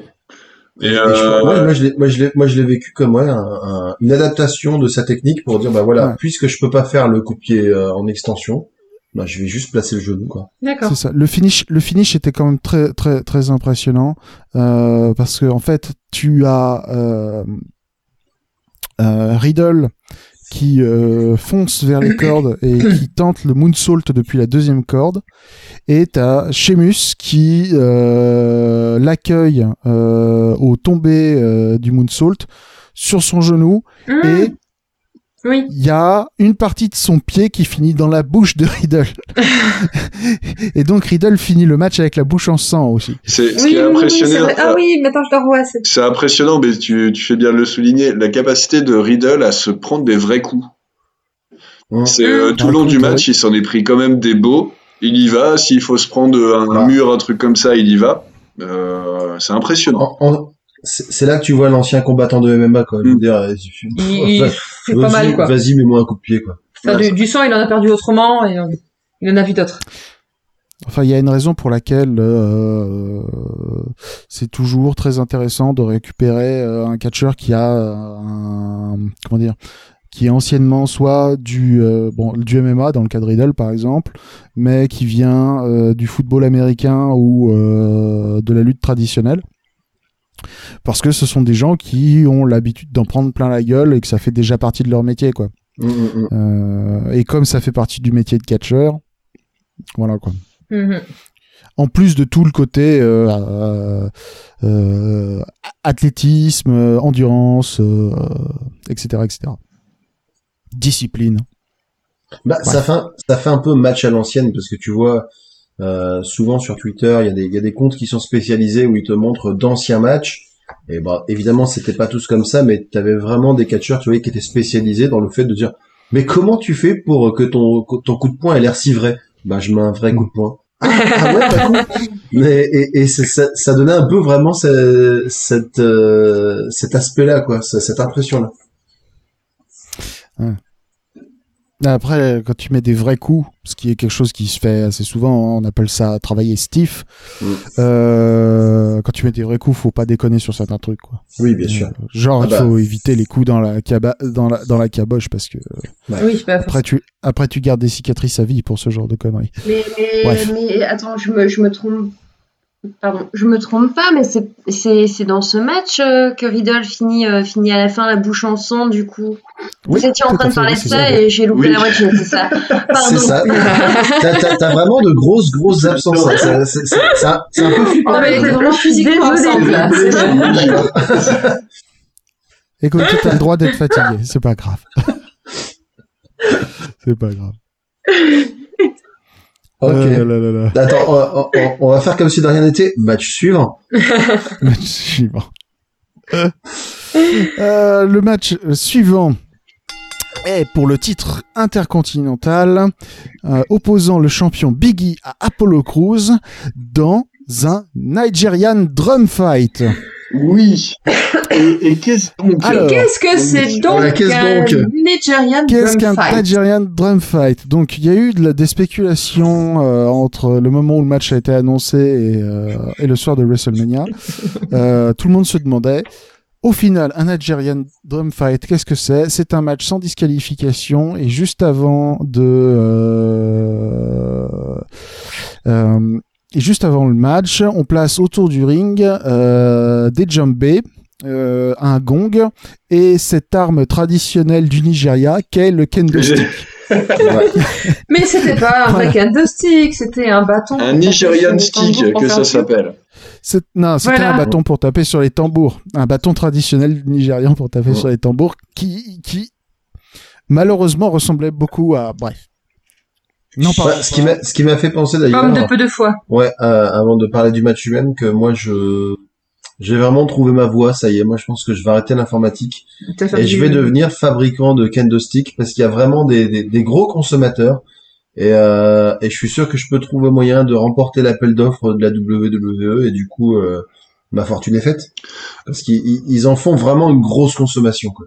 Bah, tu peux investir des actions dedans, hein, il y a peut-être. hein. Les actions WWE. euh. Oh, il y a- non, moi j'ai un avis, j'ai un avis très personnel là-dessus. Je suis très heureux d'avoir vu des Jambé et aucun Sarwell.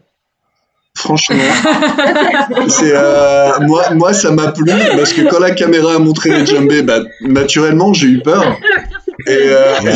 j'ai eu peur, j'ai eu vraiment très très peur. Et en fait, non, tout s'est déroulé sans accroc, sans anicroche, nickel. t'as, cru que c'était un sans match. que personne ne joue de trio dans la soirée. Voilà, t'as cru que c'était un match de zadistes en fait, c'est ça, c'était t'as cru avec. euh, Ils ne sont pas arrivants.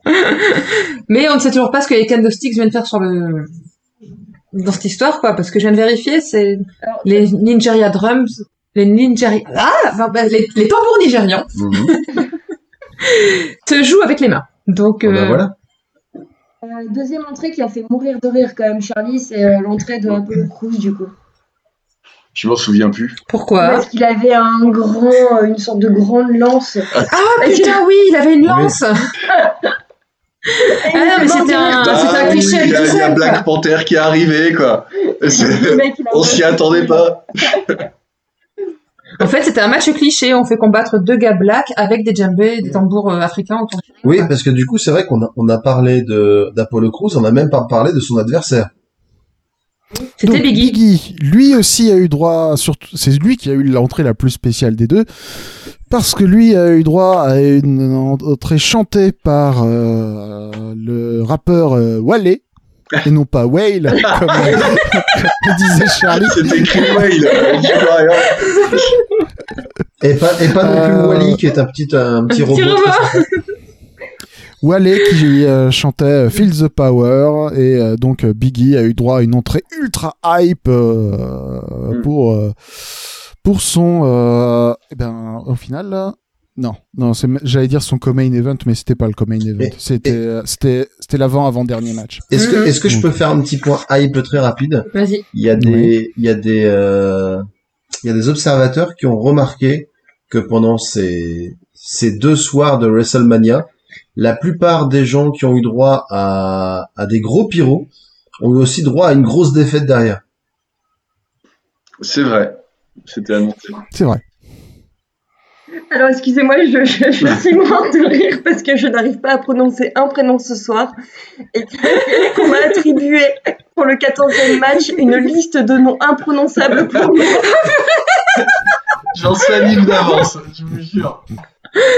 Je suis désolée, j'ai attribué les matchs à annoncer complètement au hasard et c'est tombé sur toi, Wendy. J'ai vu la les deux. j'ai badé. Elle commence déjà à t'entraîner, Wendy. Vas-y, fais-le Bon, ta elle est pas si longue que ça, la liste. Voilà. Non, c'est juste Donc, le, le match le en- nom, euh, le, le nom à dire qui va être très dur. Le type de match, mais c'est pas grave. tout va bien se passer Ça va aller. Donc, pour ce match.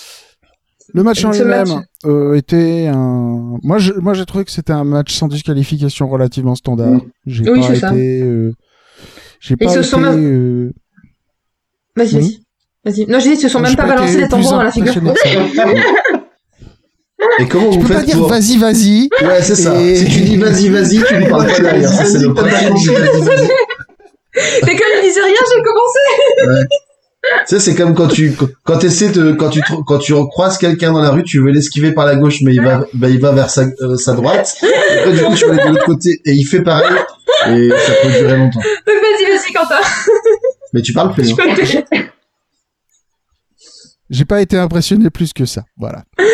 Voilà. Mais Bah. je, je, je suis déçue parce qu'ils ne se sont même pas balancés des tambours dans la figure. Euh, il y a Ou alors j'ai loupé un bout, quoi. Mais... ils ont il y a il y a Biki qui a lancé Apollo Crews à travers le gong. Ouais, le Oui. gong, mais pas les tambours, alors que c'est un Nigerian drum fight. Tu t'attendais à ce qu'ils se, battent avec des tambours nigérians, quoi. Ça aurait fait les mêmes mots, quoi. C'est Mais moi, j'ai La violence, merde c'est ça, quoi. Plutôt que vous balancez des escaliers, balancez-vous des tambours. Là, moi, j'ai cru que ce serait un, un duel de conga, en fait. Euh, mais même pas. Enfin bref, c'était un match, euh, euh, ouais. C'était c'était c'était un match sans disqualification relativement standard. Mhm. Euh, Court. Le court. Court, ouais, heureusement. Moins de 7 minutes.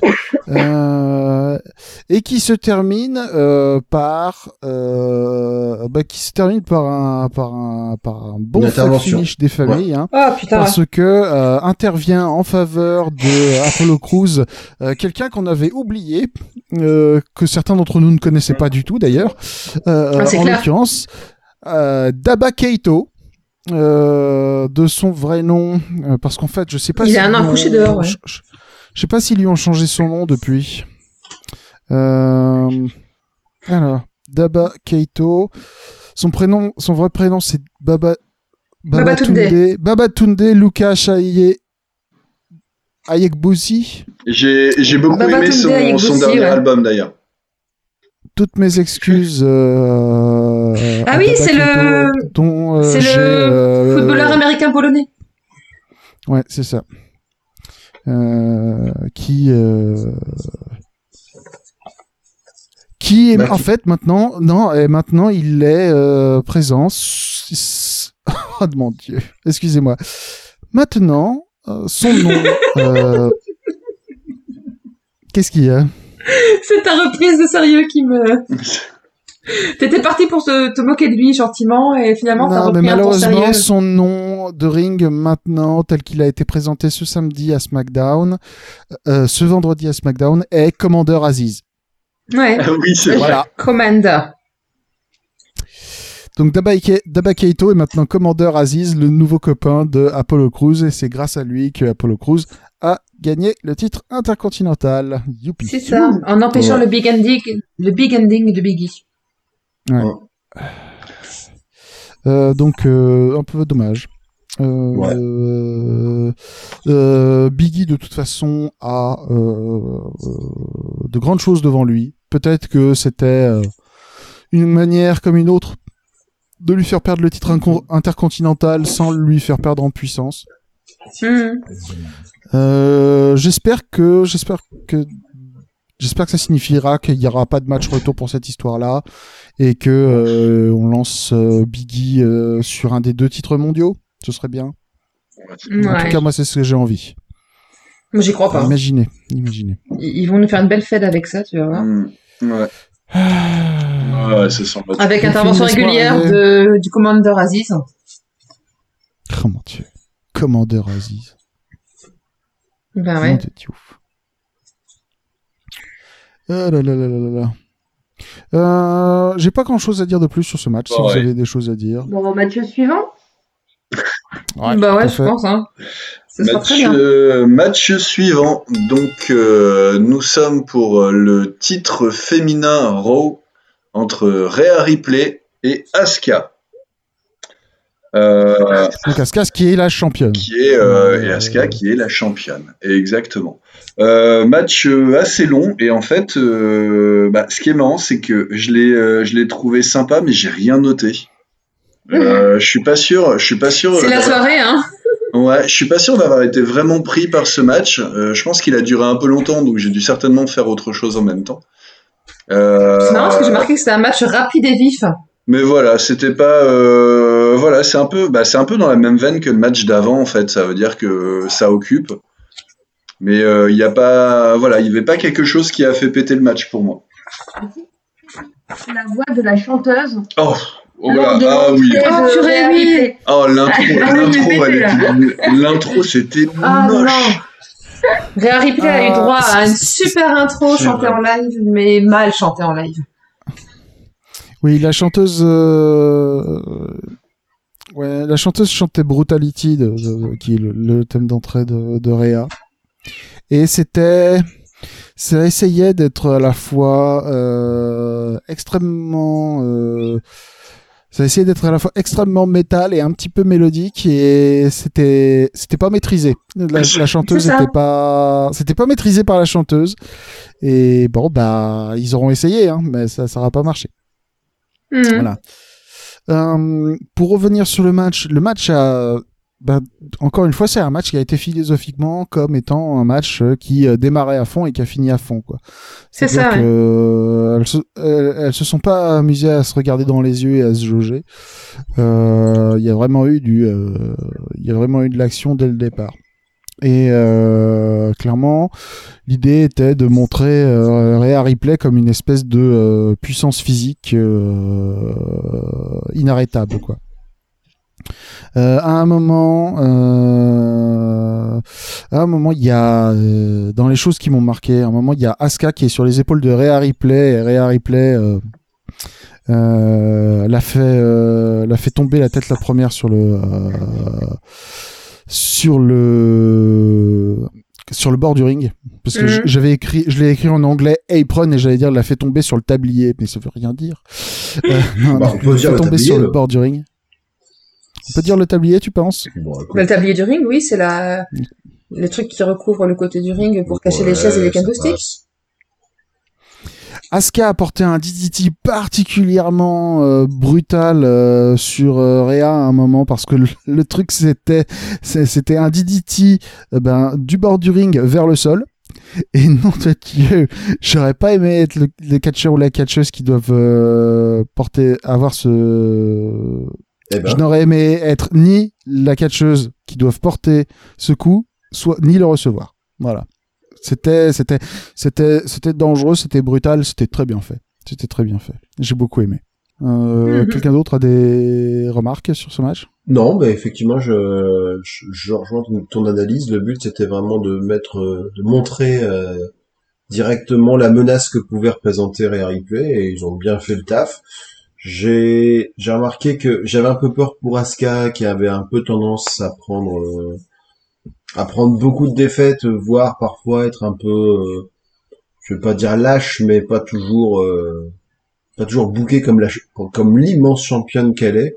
Là aussi, ils ont pris le parti de faire un match entre deux personnes qui défendent crânement leur chance et c'est tout. Euh, voilà, Mhm. pas trop de pas trop de tricherie, pas trop de juste euh, comme tu le disais tout à l'heure, deux deux combattantes qui s'affrontent pour savoir qui est la meilleure. Et euh, moi, j'avoue que c'est c'est simple, mais c'est très efficace en ce qui me concerne. Et du coup, Euh, je me Parfois, c'est pas compliqué le catch. Hein. Mais, ouais, mais, mais du coup, je me pose une, que- une question par rapport à, euh, la personne qui a chapeauté le booking de manière générale. Est-ce que c'est Vince ou est-ce que c'est Triple H?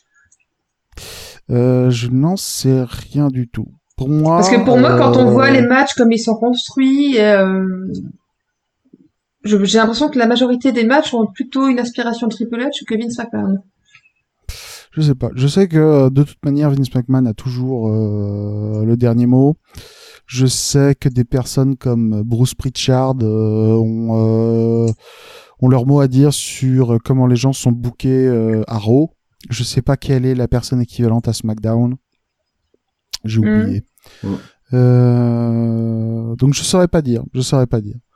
Euh, En fait, Attends, j'ai entendu, j'ai entendu dire un truc qui était que ah non, c'était pas pour le booking, c'était pour la production.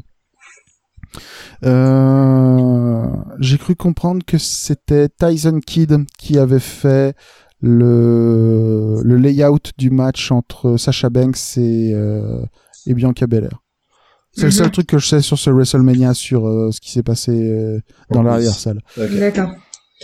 Euh, du, du coup, pour en revenir au match entre Ripley et Asuka, euh, sauf, vous avez encore d'autres choses à dire sur le match en lui-même ou on peut parler du finish? Tu peux parler du finish, je, je dis pense. ce que j'avais à dire. Ok, donc c'est Rhea Ripley qui, qui parvient à porter un Riptide, si je me souviens bien du nom de son finisher. Ouais.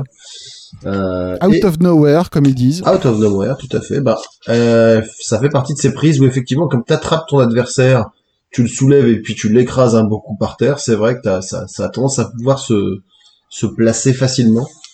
Ouais, le setup est pas compliqué. ouais. Voilà. Et du coup, c'est, c'est plutôt pratique. euh, et, et du coup, euh, et du coup, Rhea Ripley, nouvelle championne, ce qui fait qu'il y a eu un, quand même un, un gros renouvellement à la tête de la division féminine de la WWE, quoi.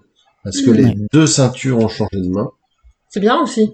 Ça Les fait deux ceintures simples, en tout cas. Du euh, 109. avec des avec des jeunes en plus donc euh, là là pour le coup Rhea Ripley elle est vraiment jeune euh, il me semble qu'elle a je vais pas dire de bêtises mais je crois qu'elle a 24 ou 25 ans donc là là pour, pour le coup c'est vraiment euh, c'est vraiment la relève Delphine elle va vérifier elle va me dire qu'elle a 37 Elle a 24 ans, bien. ah cool Et elle est bien australienne. ouais Et en vrai, elle s'appelle Demi Bennett. d'accord bah écoute voilà et euh, et elle a l'air sympa comme tout en plus quand tu la vois en interview elle a Ouais. l'air très très cool, très douce et très assez différente de ce qu'on peut voir sur le ring. Mais du coup, du coup, c'est bien, ça envoie un bon message pour les filles. Ça veut dire qu'il y a de la place pour les nouvelles. Et euh, même si on aime beaucoup évidemment euh, Asuka et Sasha Banks, c'est bien que c'est bien que ça tourne un peu. Ah, carrément. Yo. Tout à fait. Wendy, c'est ton heure. À est. Wendy, match suivant. C'est ton heure de gloire. T'as plus, ça fait ça fait 15 minutes que tu t'entraînes à prononcer C'est le main event à en plus. prononcer les noms. Donc là, tu peux te lâcher. euh, on y croit. Alors, moi, j'y crois pas du tout, mais on va bien se marrer. Donc, on a Roman Reigns, accompagné de Jey Uso et Paul Heyman, Ah. versus Daniel Bryan et Edge. Edge. Presque. Contre Daniel Bryan et contre T'as Edge. trébuché sur la ligne de, C'est ça. sur la ligne de finish. Ange, Ange qui, a, qui, a, qui, a, qui a été, euh, qui a été l'objet d'une très belle chanson des Rolling Stones notamment. Edge. Ange, Ange. Eh Alors, imaginez ma détresse maintenant parce que j'ai un zozotement que j'arrive à maîtriser, mais quand il y a des ce, c'est très compliqué en anglais pour moi. Donc là, vous me demandez de lire Genre le triple threat match. euh, WWE Universal Title Triple Triple. Triple Threat. Match. Ça fait 20 minutes que je bug sur ce mot. C'était pas loin. Je ne suis pas capable de je ne savais pas. Eh, sinon, tu le dis en français. Triple match, menace. Match triple menace. Ok, voilà. Et j'ai réussi à quasiment prononcer tout le monde, Edge, ah, dans nos cas. Euh, C'était un beau match. Euh, je, bah, au, fi- au final, Roman Reigns, le problème que j'ai moi avec, c'est que je l'ai trop assimilé avec Aquaman. Et euh, C'est vrai qu'il y a un petit quelque chose. Non, je suis d'accord, je suis d'accord. Tout à fait, ouais, Ça me ouais. gâche un peu le truc. poli- Euh, j'ai Ouzo, genre. Polynésien musclé à longs cheveux Ouais. noirs, oui.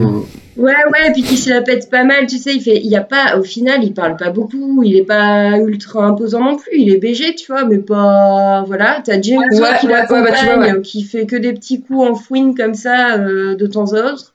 Paul Heyman, ben, il crie, tu le vois derrière, il sert pas à grand chose. Ah, il fait parfaitement son rôle. Ouais, Il met de l'ambiance. Il Attends, sert il, il, à il donne l'ambiance du match. expressions faciales. Ouais. fond. T'as t'as des plans, t'as des caméras où derrière tu le vois avec euh, les yeux écarquillés et la une caméra rien que pour lui. grande ouverte.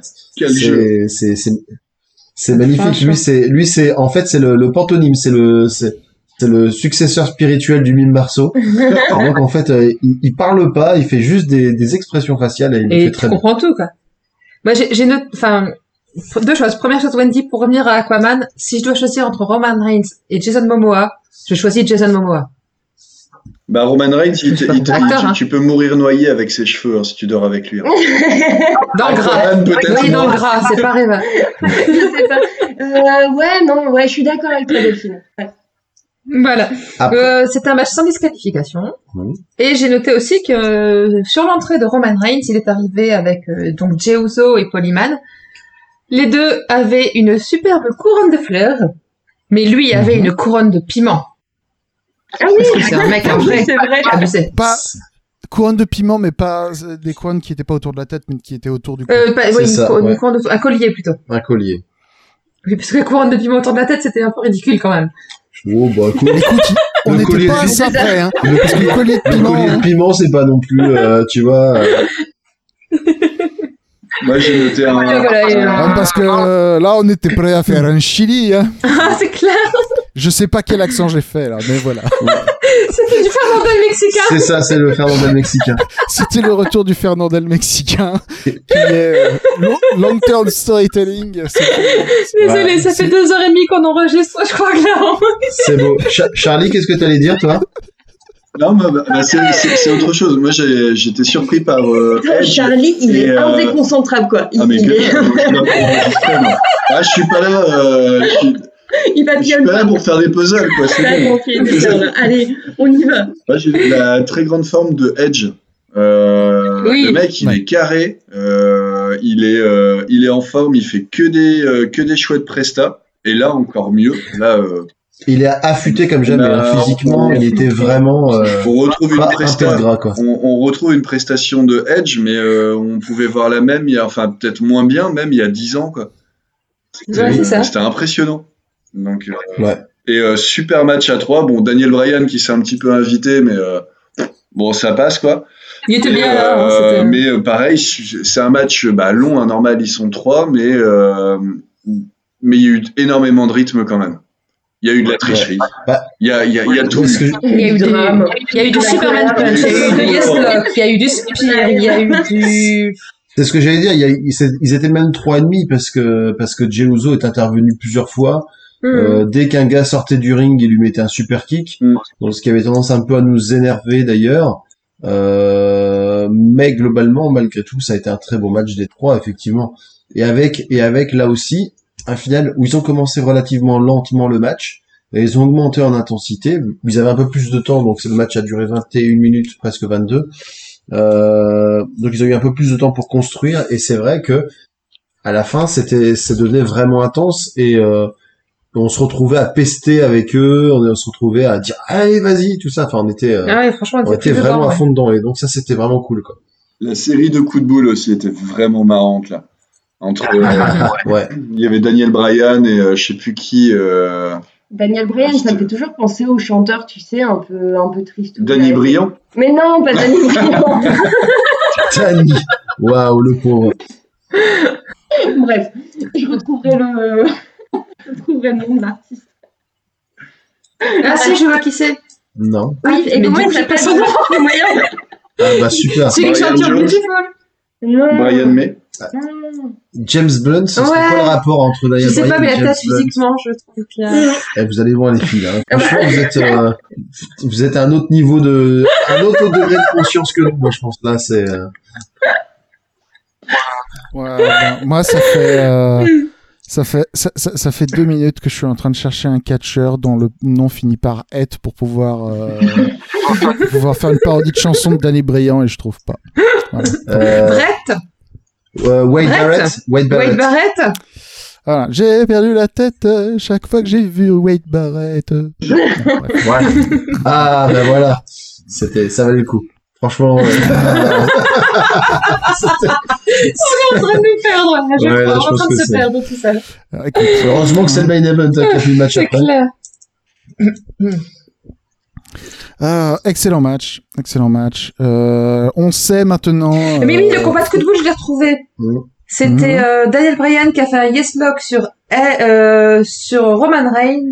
Non, c'est Edge qui a fait un yes lock sur Roman Reigns. Et du coup, Daniel Bryan est arrivé, a fait un yes lock sur l'autre jambe. Et donc, il a fait Roman Reigns qui était pris entre les deux. C'est ça. Et les Edge et Daniel Bryan se donnaient des coups de boule pour essayer de se faire lâcher euh, Roman Reigns. C'était plutôt, c'était, c'était plutôt rigolo. oui. Il y a eu, euh, il y a eu de l'intervention dans tous les sens. Il y a eu un moment où aussi où Edge euh, parvient à porter un spear à Roman Reigns et d'un coup, alors que ça va être 3, il est attiré vers l'arrière et moi j'ai. Non, c'est l'arbitre qui a été attiré vers l'arrière par Daniel Bryan. oui, ouais c'est ça. L'arbitre a- et, là je fais putain c'est encore ce con de Jey Uso et non c'était Daniel Bryan qui était intervenu. C'était ce bon Daniel Bryan. Je, je m'étais, je m'étais fait avoir. Et tout à coup, parce que c'était Daniel Bryan, euh, tu trouvais que c'était euh, que c'était pas C'était vachement bien. c'était pas si nul que ça. Et, Alors, bah, c'est euh, surtout que lui il est censé intervenir dans le match. et je tiens à te féliciter euh, dans Bah, ton en fait, c'est- euh, c'est- objectif. euh, Oui, tout à fait. Euh, déjà parce que je préfère Daniel Bryan à Jey mais aussi parce que Daniel Bryan, il est, Il est, partie est- il est sur la feuille de match, on va dire. Tout à fait. Euh, on n'aura pas de, ré- de réponse à la question de savoir qui a le spear le plus fort. Oui, Parce qu'on a eu droit Parce que à- les deux s'annulent. Ouais. on a eu droit à une confrontation à la Dragon Ball Z à spear contre spear et euh, ils se sont. C'est ça. Et du- inspiré. Et donc, euh, Et du coup, le, la, la fin du match, Roman Reigns a mis Edge KO à cause du spear. Double... Non, non, c'est pas à cause du double spear. Je sais plus comment, mais enfin, Edge s'est retrouvé KO. Et du coup, euh... il a pris... Daniel Bryan était déjà KO. Et euh, Roman Reigns a mis Edge sur Daniel Bryan et il s'est mis sur les deux. Et du coup, c'est pas lui qui a gagné en théorie, mais c'est lui qui a gagné en fait. oh, alors là, j'ai rien su. Alors, je pense que, Alors on va le Personne n'a suivi. Ouais, non, là, c'est vraiment très compliqué ce que vous Donc Edge raconter. était par terre, Parce que même en ayant vu le match, je comprends pas ce que tu dis. Edge était par terre battu. Roman Ouais. Reigns a chopé Ah, Roman Reigns a chopé Daniel Bryan pour le mettre sur Edge. Et après, Roman Reigns, il s'est mis au-dessus, genre, je suis plus fort que vous deux. Hum, C'est ça. Voilà. Mais du coup, Daniel Bryan a couvert Edge avant euh, Roman Reigns. Ouais, alors. Donc c'est on Daniel Bryan qui a gagné. Et puis c'est On s'était posé la question euh, de qui était Non, censé c'est avoir gagné. l'inverse. C'est C'est- c'est Edge qui était au-dessus de Daniel Bryan. C'est Edge qui était de Daniel Bryan. Ouais. Ouais. Dans, le, C'est ça. dans, dans- dans le gros tadum, euh, Daniel Bryan était en dessous. Daniel Voilà. Bryan était en dessous. Alors après, il y a des gens qui, comme moi, qui ont eu la même réaction que moi, enfin, la même réaction, la même réflexion que moi, c'est-à-dire que, théoriquement, les épaules de Daniel Bryan étaient au sol, les épaules de Edge aussi étaient au sol, vu sa position, et que Mhm. donc, du coup, ils étaient tous les deux dans des positions d'élimination. Ah. Euh, C'est-à-dire que, en théorie, on aurait pu compter ça. S'ils étaient seulement un contre un, on aurait pu compter ça comme un double pin. Ou un, euh, si vous jouez à Street Fighter 2, un double KO. Euh, mais en l'occurrence, il y avait une troisième personne et la troisième personne était Roman Reigns. Et il s'est posé dessus et lui, il avait pas les épaules au sol. Bref. D'accord. Il y a eu un échange sur Twitter entre euh, euh, machin bidule, le le presque le presque non le presque général manager de SmackDown. Euh, Scrap Daddy, euh, machin bidule. Bref, Euh, Ouais. il y a eu donc un échange sur Twitter entre l'arbitre du match et le presque général manager de SmackDown. où L'arbitre Mhm. euh, s'est justifié de sa décision. Euh, voilà. D'accord. Mhm. Et euh, le presque général manager de SmackDown euh, l'a dit euh, je vous convoque dans mon bureau. euh. voilà, en gros. D'accord, pourquoi pas. En, en tout cas, en tout cas, ça reste quand même un bon match. Euh, pas forcément pour moi en termes de, de fin euh, le, le finish que j'espérais parce que Non. Roman Reigns une nouvelle fois a quand même eu besoin Ouais. de, de Jey Uso pour C'est euh, nul. pour gagner. Mais Donc c'était ça bien quand diminue même un petit match. peu la valeur de, de la victoire.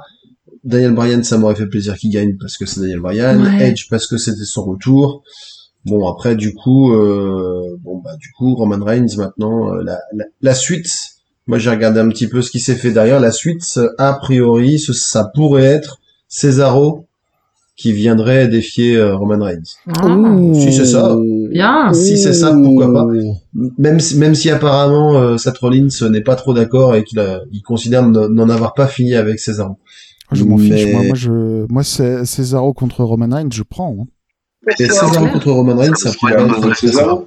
Il lui. Ah oui, pour que Roman Reigns se prenne en gros. euh, Non, c'est que Voilà. ça sera un chouette match.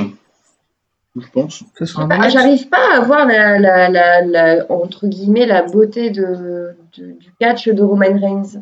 Il est pas. j- Alors je l'aime, je l'aime bien, hein, mais euh, je je sais pas, Bah, il arrive pas du tout bah, à trouver Pour sa moi, place. Roman Reigns, quand il sort du Superman, pour moi, Roman Reigns, quand il sort du Superman Punch et du Spear, il arrive à faire des choses très sympas. Oui. Mm. Quand il est pas coincé dans ses prises téléphonées, il fait des choses très bien. Voilà. Euh, il a le même problème que ce que, ce que tu n'as pas connu, euh, Wendy. Enfin, ce que je pense pas. Il a le même problème Que- de, de ce qu'on appelle John Cena le classique John Cena. Euh, C'est-à-dire Mhm. coincé, coincé dans une suite de moves qui sont censés être iconiques, mais qui rendent ces matchs prévisibles et pas intéressants. Voilà. Euh, mais euh, Roman Reigns, euh, a, euh, moi, quand il fait le drive-by, qui est cette espèce de coup qu'il fait en sautant de l'extérieur du ring et en se reposant sur euh, Mhm. sur le bord, euh, tout en taclant la- l'adversaire, c'est euh, c'est c'est c'est c'est de l'art, c'est beau, c'est euh, et c'est et ça a l'air violent et puissant. Moi, je dis, en fait, il faudrait pour pour voir le plein potentiel de Roman Reigns, il faudrait interdire le Superman Punch et le Spear, et à mon avis, Oui. on verrait des matchs meilleurs. Voilà. C'est Mais clair. malheureusement- Le problème, Oui. le, Vas-y, le Greg. problème de la WWE, c'est que le Superman Punch, moi je me souviens le premier qu'il a fait, on était, on était vraiment euh, enchanté parce qu'en plus c'était un move qui vient du MMA, donc euh, et le premier en plus il avait vraiment bien fait, il avait vraiment porté dans le mouvement, en plein élan, enfin c'était, c'était beau, c'était innovant. Sauf que voilà, ben en fait un truc innovant qu'après tu fais toutes les semaines, euh, ben, c'est plus Ça perd, innovant ça, du ça tout. perd de saveur, oui, c'est clair. et et ça et c'est un peu le problème euh, souvent hein, que qu'ils qu'ils ont quoi c'est c'est à dire qu'un truc qui marche bien dit eh ben tiens on va maintenant on va le faire systématiquement jusqu'à ce que les gens en aient marre Quoi, t'aimes bien les spaghettis bolognaises? Bah tu vas en manger à tous les repas. Wouhou C'est pour ça que j'aime bien les catcheurs qui ont. Euh... Ils sont très peu nombreux au final, mais il y a, il y a quelques catcheurs qui essaient de faire le plus de finishes différents possible et imaginables. Euh, Ouais. Cody à la AEW euh, essaye de varier ses finishes. John Moxley essaye de varier ses finishes. Euh, Zack Sabre Jr. essaye de euh, varier ses finishes. Euh, mais bon, c'est une toute autre discussion, quoi. du coup ce Roman Reigns toujours champion tant mieux pour lui Ça termine ce WrestleMania. tout à fait et du coup au niveau des pronos qu'est-ce que ça donne? Alors, au niveau des pronos, pour cette deuxième soirée, euh, nous avons Wendy qui a deux points sur 7. Euh, Ah merde, je pensais que j'en avais plus. oui, tout à l'heure, en fait, j'ai dit une bêtise. Tout à l'heure, c'était sur, euh, c'était sur 7 les points euh, de la première soirée. Et donc là, encore deux points sur 7 pour Wendy. 3 sur 7 pour euh, Charlie et Quentin. La classique, quoi. Et 4 pour euh, Greg, Valentos, c'est fou et moi. Et donc sur le total des deux soirées, ah non mais quand même un fait remarquable sur le sur le match The Finn Randy Orton, tout le monde avait donné The Finn gagnant. ouais On était tous d'accord Bah, on a écouté. et on s'est planté en beauté. Et pareil sur le dernier match, euh, c'est fou. hein, encore une fois, euh, sur le Personne dernier match, c'est fou. Personne n'avait donné Roman Reigns sur le dernier match. Si, si, justement, c'est fou. A voulu troller encore une fois en disant, ben moi, je vais, je vais vous troller un bon coup et ce sera Roman Reigns. Et effectivement, il a encore raison, ce troll. D'accord. Donc voilà, sinon, euh, Au- au les, pronostics cumul. étaient quand même assez partagés à chaque fois. au cumul des deux soirées Et au cumul des deux soirées, on arrive à donc 6 points pour Wendy et Charlie. Ouais C'est bon. égalité. Et bon. Sur 14 donc. Bah, c'est bien. 7 points pour euh, Valentos. Euh, ça fait qu'un point de 8, plus, hein. points Ouais, mais c'est pour. Quentin, Greg et c'est fou. Et 9 points pour moi. bravo c'est moi que j'ai gagné. Félicitations. Bravo. Fallait moins que Bravo. un truc. ouais Qui a bien. gagné déjà Voilà. du coup parce qu'on parlé en même temps, on était mauvais élèves. Oh, Ouais, j'ai vu. Ah, ah. C'est moi qui ai gagné. Ah oui. C'est Delphine qui a gagné. Qu'est-ce que vous disiez intéressant Part- Partagez avec la classe. Alors, moi, je veux dire, je veux simplement, un en fait. En fait, je veux dire simplement un truc, j'étais très fier d'elle parce que pour une fois, il n'y avait pas un décalage de 5 minutes. Donc, euh, Non, mais en fait, je disais, euh, il, il me disait, bah, je fais, bah, bravo, on a eu 6. Il me dit, bah ouais, mais c'est pas la moyenne. Je dis, bah, c'est un point de la moyenne, c'est déjà bien. Ah ouais, mais c'est pas la moyenne. Et il commence à bouder un petit peu dans son coin, tu vois, genre, non, c'est pas bien d'avoir 6. ah non, moi j'ai l'habitude, hein, donc ça va, moi ça me rappelle mes études, donc c'est bon. Très bien. Bon, pour faire pour faire assez rapidement euh, le tour de l'actualité parce qu'on est quand même déjà à À 2h50 à d'enregistrement. 2h50 d'enregistrement. Avec un peu de chance, ça fera un peu moins. Ah, tu veux dire quelque Oui, chose? je veux dire quelque chose. Je veux juste te dire, euh, est-ce qu'on donne une note à ce Oui, WrestleMania dire. Ah, purée, pardon, oui, tu as raison, bien tu as raison. sûr. Allez, on reprend. Moi, il me donne une note à tout l'event, hein, de, les deux. Les, deux groupés, oui, oui. Ouais, les deux groupés. Alors, donc, si vous deviez donner une note à ce WrestleMania, vous lui donneriez combien? Sur 20. Une note sur 20. Hum, moi, je donnerais 15. Parce que j'ai quand même passé, franchement, une bonne soirée. Enfin, deux bonnes soirées, du coup. Apprécié ce que j'ai vu, à part quelques, enfin, je réfléchis, il doit y avoir peut-être quatre matchs que j'ai pas trop aimé et encore. Ouais, les deux tag teams féminins, le Find et euh, je sais plus lequel, encore un autre pour vous dire à quel point il m'a marqué. Mais ouais, ouais New Day Homos. Non, même pas. Enfin bref, je sais plus. Bref, donc je donne 15 parce que j'ai plutôt apprécié, j'ai passé un bon moment. Euh, 16. Voilà. Ouais, moi 16 parce que j'ai passé un super moment aussi et, euh, et en fait même les même les foirées là, le match euh, avec euh, Nia Jax euh, et euh, Ouais. Nathalie, tous ces gens-là en fait c'était bon, franchement c'était bien loupé mais ça nous a tellement fait rire, on a passé un bon moment quand même. Donc euh, C'est vrai que c'est vrai le coup de pied, c'est vrai que le coup de pied, euh, le coup de pied pourri de Lana me met quand même Ah, un sourire aux oreilles. euh, c'est du comédie match involontaire, c'est bien. aussi. Ouais. Et donc, Quentin, tu mettrais combien, toi? Euh, je mettrais 14. Euh, c'était bien, c'était bien. Franchement, euh, je crois que je l'ai préféré au WrestleMania de l'année précédente. euh, et euh, il y avait des trucs, il y avait des trucs vraiment bien. Et, effectivement, il y avait euh, deux trois tâches, euh, mais le, le niveau de qualité général de la majorité des matchs et surtout des matchs importants. Euh, était était vraiment bon et et c'était très appréciable. Voilà. Il n'y a pas eu des matchs où on s'est vraiment énervé en disant non, mais c'est pas possible, ils se foutent de notre gueule, quoi. Donc, rien, rien que ça, moi, j'apprécie. Euh, Non, effectivement, toi par exemple le euh, j'ai envie de dire le match le, le, le match AJ Styles Omos contre New Day euh, effectivement il, il me fait grincer des dents mais euh, au final euh, à la WWE les titres de tag team sont pas vraiment importants. Malheureusement mais euh, ils sont pas vraiment importants. Ouais, c'est clair. donc c'est pas très grave. Ensuite, voilà. Vas-y, Charlie. Euh, bah moi je suis à 15 euh, là-dessus parce que euh, bah, il y a vraiment des bons matchs, il y a deux trois tâches pour euh, pour te citer euh, Quentin. En oubliant ces matchs, euh, c'était quand même du très bon. C'était surprenant parce que on, en a quand même beaucoup sur la WWE. Ils ont peur de nous hein, tellement on est méchants d'ailleurs. Mais mais des matchs comme Sheamus Riddle m'ont vraiment fait plaisir. le, le, le Seth Rollins, Cesaro aussi. ça faisait plaisir. Voilà, donc un 15. Allez, continuez. Ok, et ce sera 16 pour moi. Euh, parce que, bah oui, euh, vous avez déjà dit... voilà, hop, on va retourner. 1 2 1 2 16 parce que vous avez vous avez déjà dit l'essentiel. Euh, mais moi, ce que je retiens, c'est qu'effectivement, malgré quelques matchs euh, vraiment pas top, je retiens l'impression générale. C'est-à-dire que j'ai passé un super moment. Les deux soirées ont été super vite. Et dans chaque soirée, j'ai vu des très beaux matchs. Et par rapport au pay-per-view d'avant, où en fait, à Fastlane, il n'y avait aucun match qui sortait du lot, là, les deux soirs, j'ai vu du bon catch. Et du coup, ça m'a fait oublier le mauvais catch que j'avais vu un peu auparavant. Donc je garde ça. Donc ce sera 16 sur 20 pour moi et j'ai passé vraiment un très bon moment. Bah, c'est chouette, c'est plutôt positif. Dis donc, ça faisait longtemps qu'on n'avait pas mis une aussi bonne note à un, un event de la WWE, je pense. Parce qu'on arrive à le dernier 15,2 Royal sur 20. Rumble en gros Le dernier Rumble, ouais, je sais plus combien on avait mis en Rumble. Je crois qu'on était aux alentours de 15 le dernier Rumble 14-25. Euh, 14-25, c'est le Rumble, c'est celui-là. Non, c'est Révolution. Euh, bah, il est où le Rumble? C'est là. pas grave.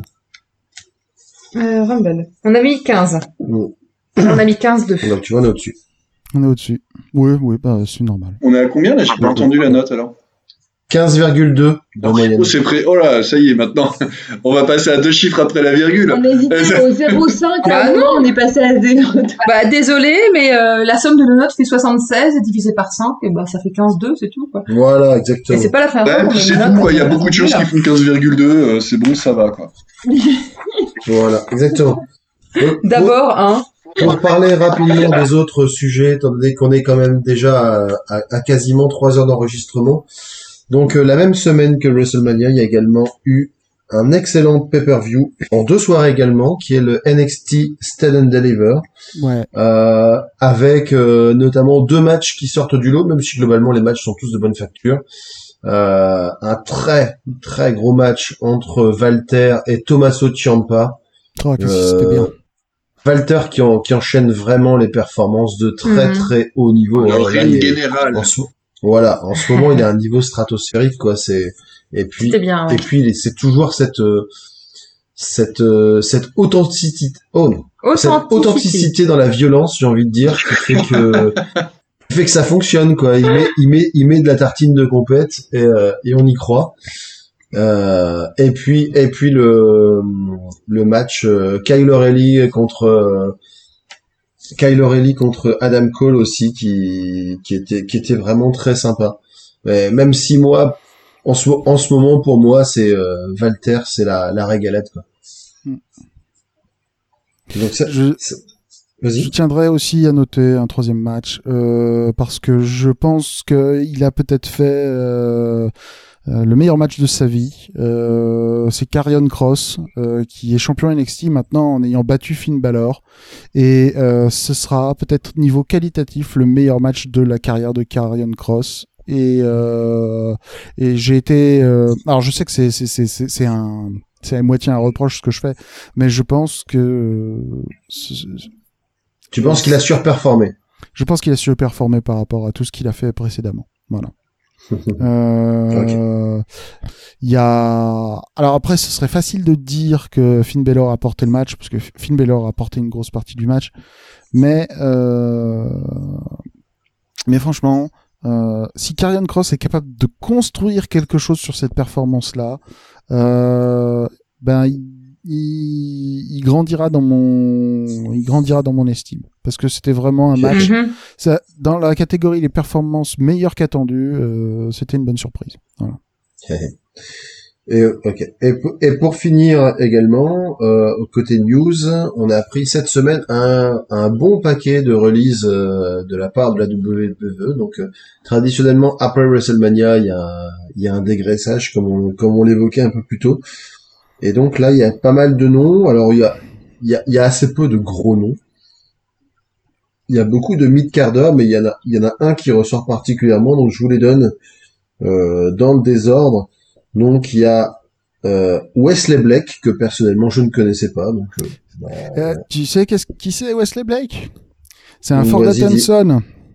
ah d'accord, ok. C'est-à-dire que en gros, euh, des trois Forgotten Son, euh, il ne reste plus que Jax- euh, Jackson Riker, c'est-à-dire celui qui a été raciste sur Twitter.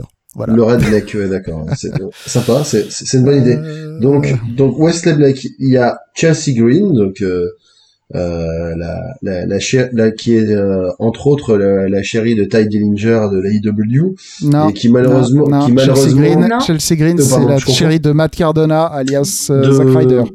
tu as raison de, de Zack Ryder. Je confonds avec euh, Peyton Royce qui elle aussi a été euh, malheureusement remerciée ainsi que sa coli- son acolyte euh, Billy Kay. Ouais. Donc euh, on, on perd d'un coup les deux Iconics. Voilà. Hmm.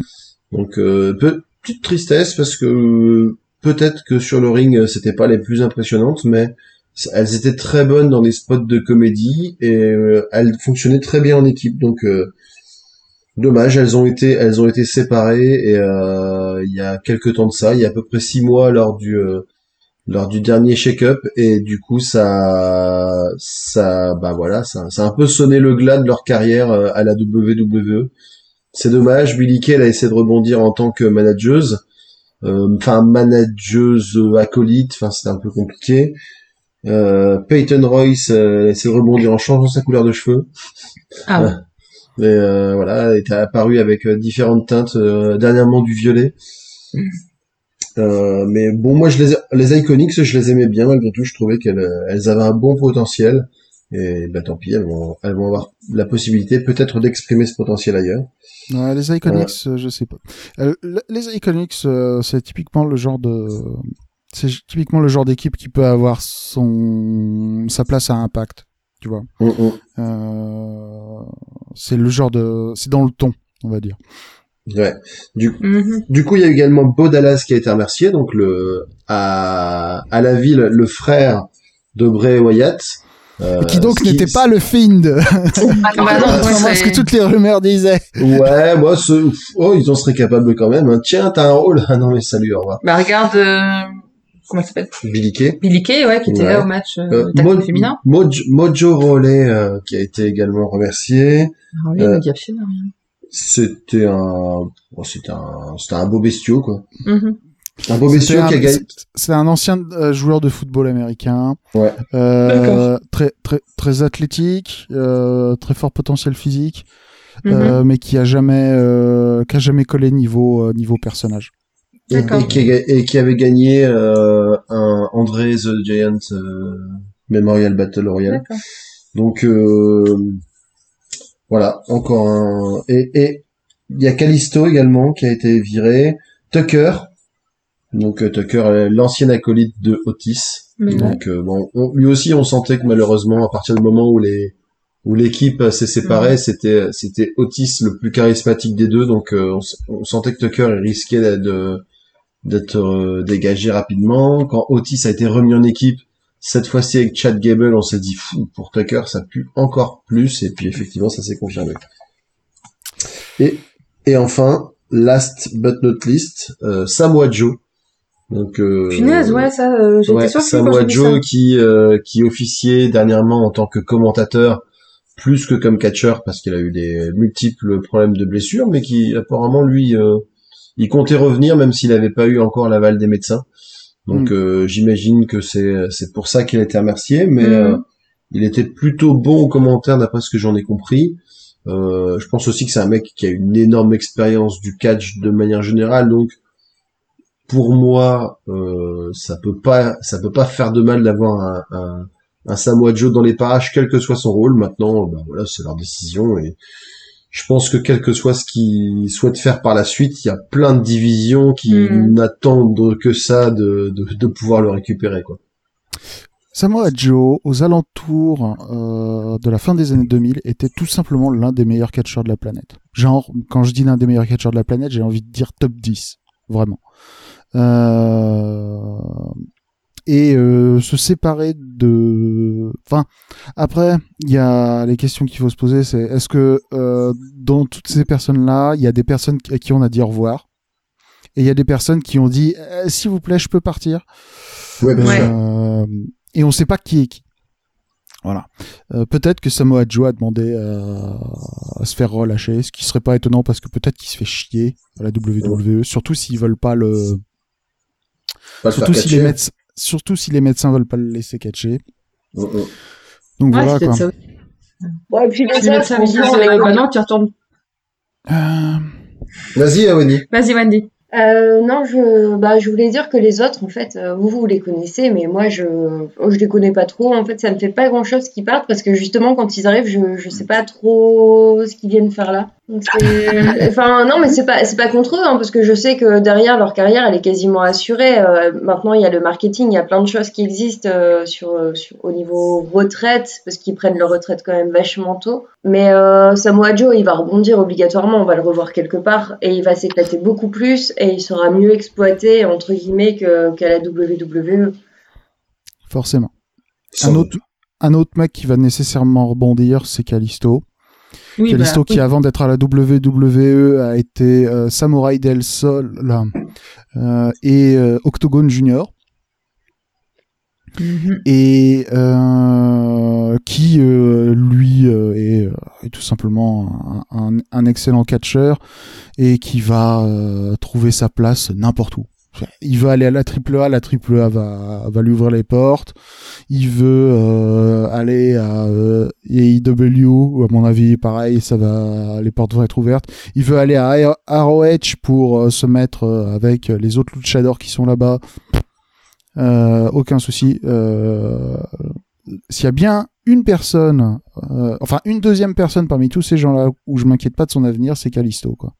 Mhm. De toute façon, c'est c'est- plus euh, c'est pas tant c'est pas tant symptomatique de, de son problème d'adaptation que du problème euh, chronique qu'a la WWE à booker des luchadors qui ne s'appellent pas Rey Mysterio quoi. Mais c'est vrai, tous ceux qu'ils ont recrutés en se disant bah voilà, c'est euh, ils prennent des mecs qui sont méga bons à chaque fois ils prennent des des gens qui font partie des, des top luchadors euh, de leur division respective et après ils, ils, ils leur font gagner deux trois matchs en simple euh, leur font gagner une ceinture des États-Unis ou un truc comme ça, et après ils disparaissent. Après ils sont en équipe, et puis après on les voit plus.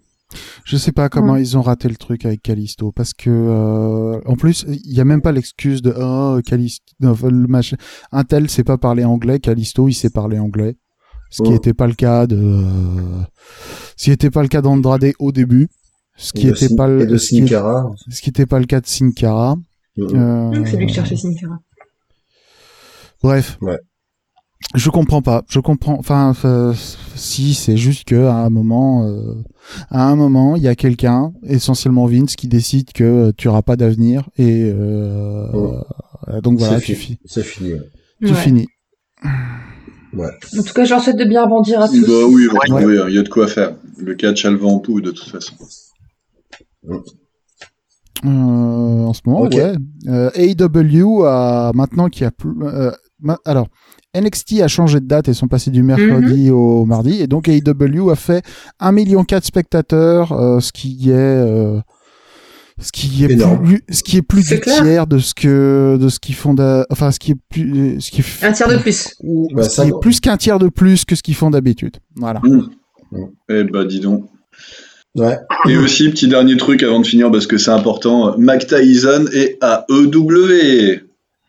Dans le Inner Oui. Circle avec Chris Jericho. C'est étonnant. Tout à fait. C'est étonnant. Tout à fait. C'est trop Quelle bien. surprise. C'est Très bien. Non, mais c'est chouette. Ok. Donc du voilà, coup, voilà. euh, voilà. Le prochain event, ce sera quoi? Prochain event, euh, bah, je me demande si c'est pas Money in the Bank. Hein. Souvent, euh, après. C'est Money in the Bank. Mm. Directement Ouais. après, c'est Money in the Bank euh, qui aura lieu. Euh, alors, Money in the Bank 2001. 2021. 2021 même. Et c'est 2021 plutôt. Ouais, ben, c'est pareil. Le temps n'existe plus. Le temps n'existe plus. Euh, aura lieu le 20 juin. Ah, Il y a rien avant? Euh, Il y en a peut-être un entre les deux. Alors, il y a peut-être un. ah ben non, Il y a y a peut-être Backlash.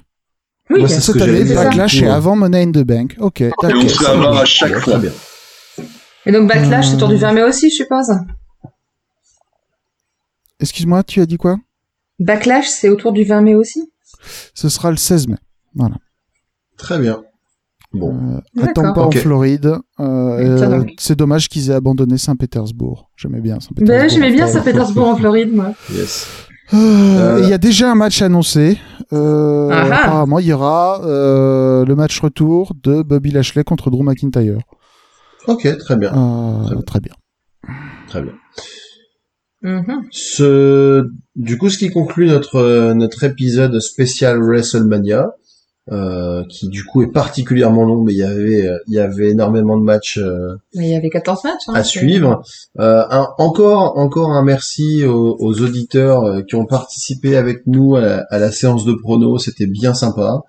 Mhm. Et puis et puis voilà quoi, au plaisir de tous vous retrouver très bientôt.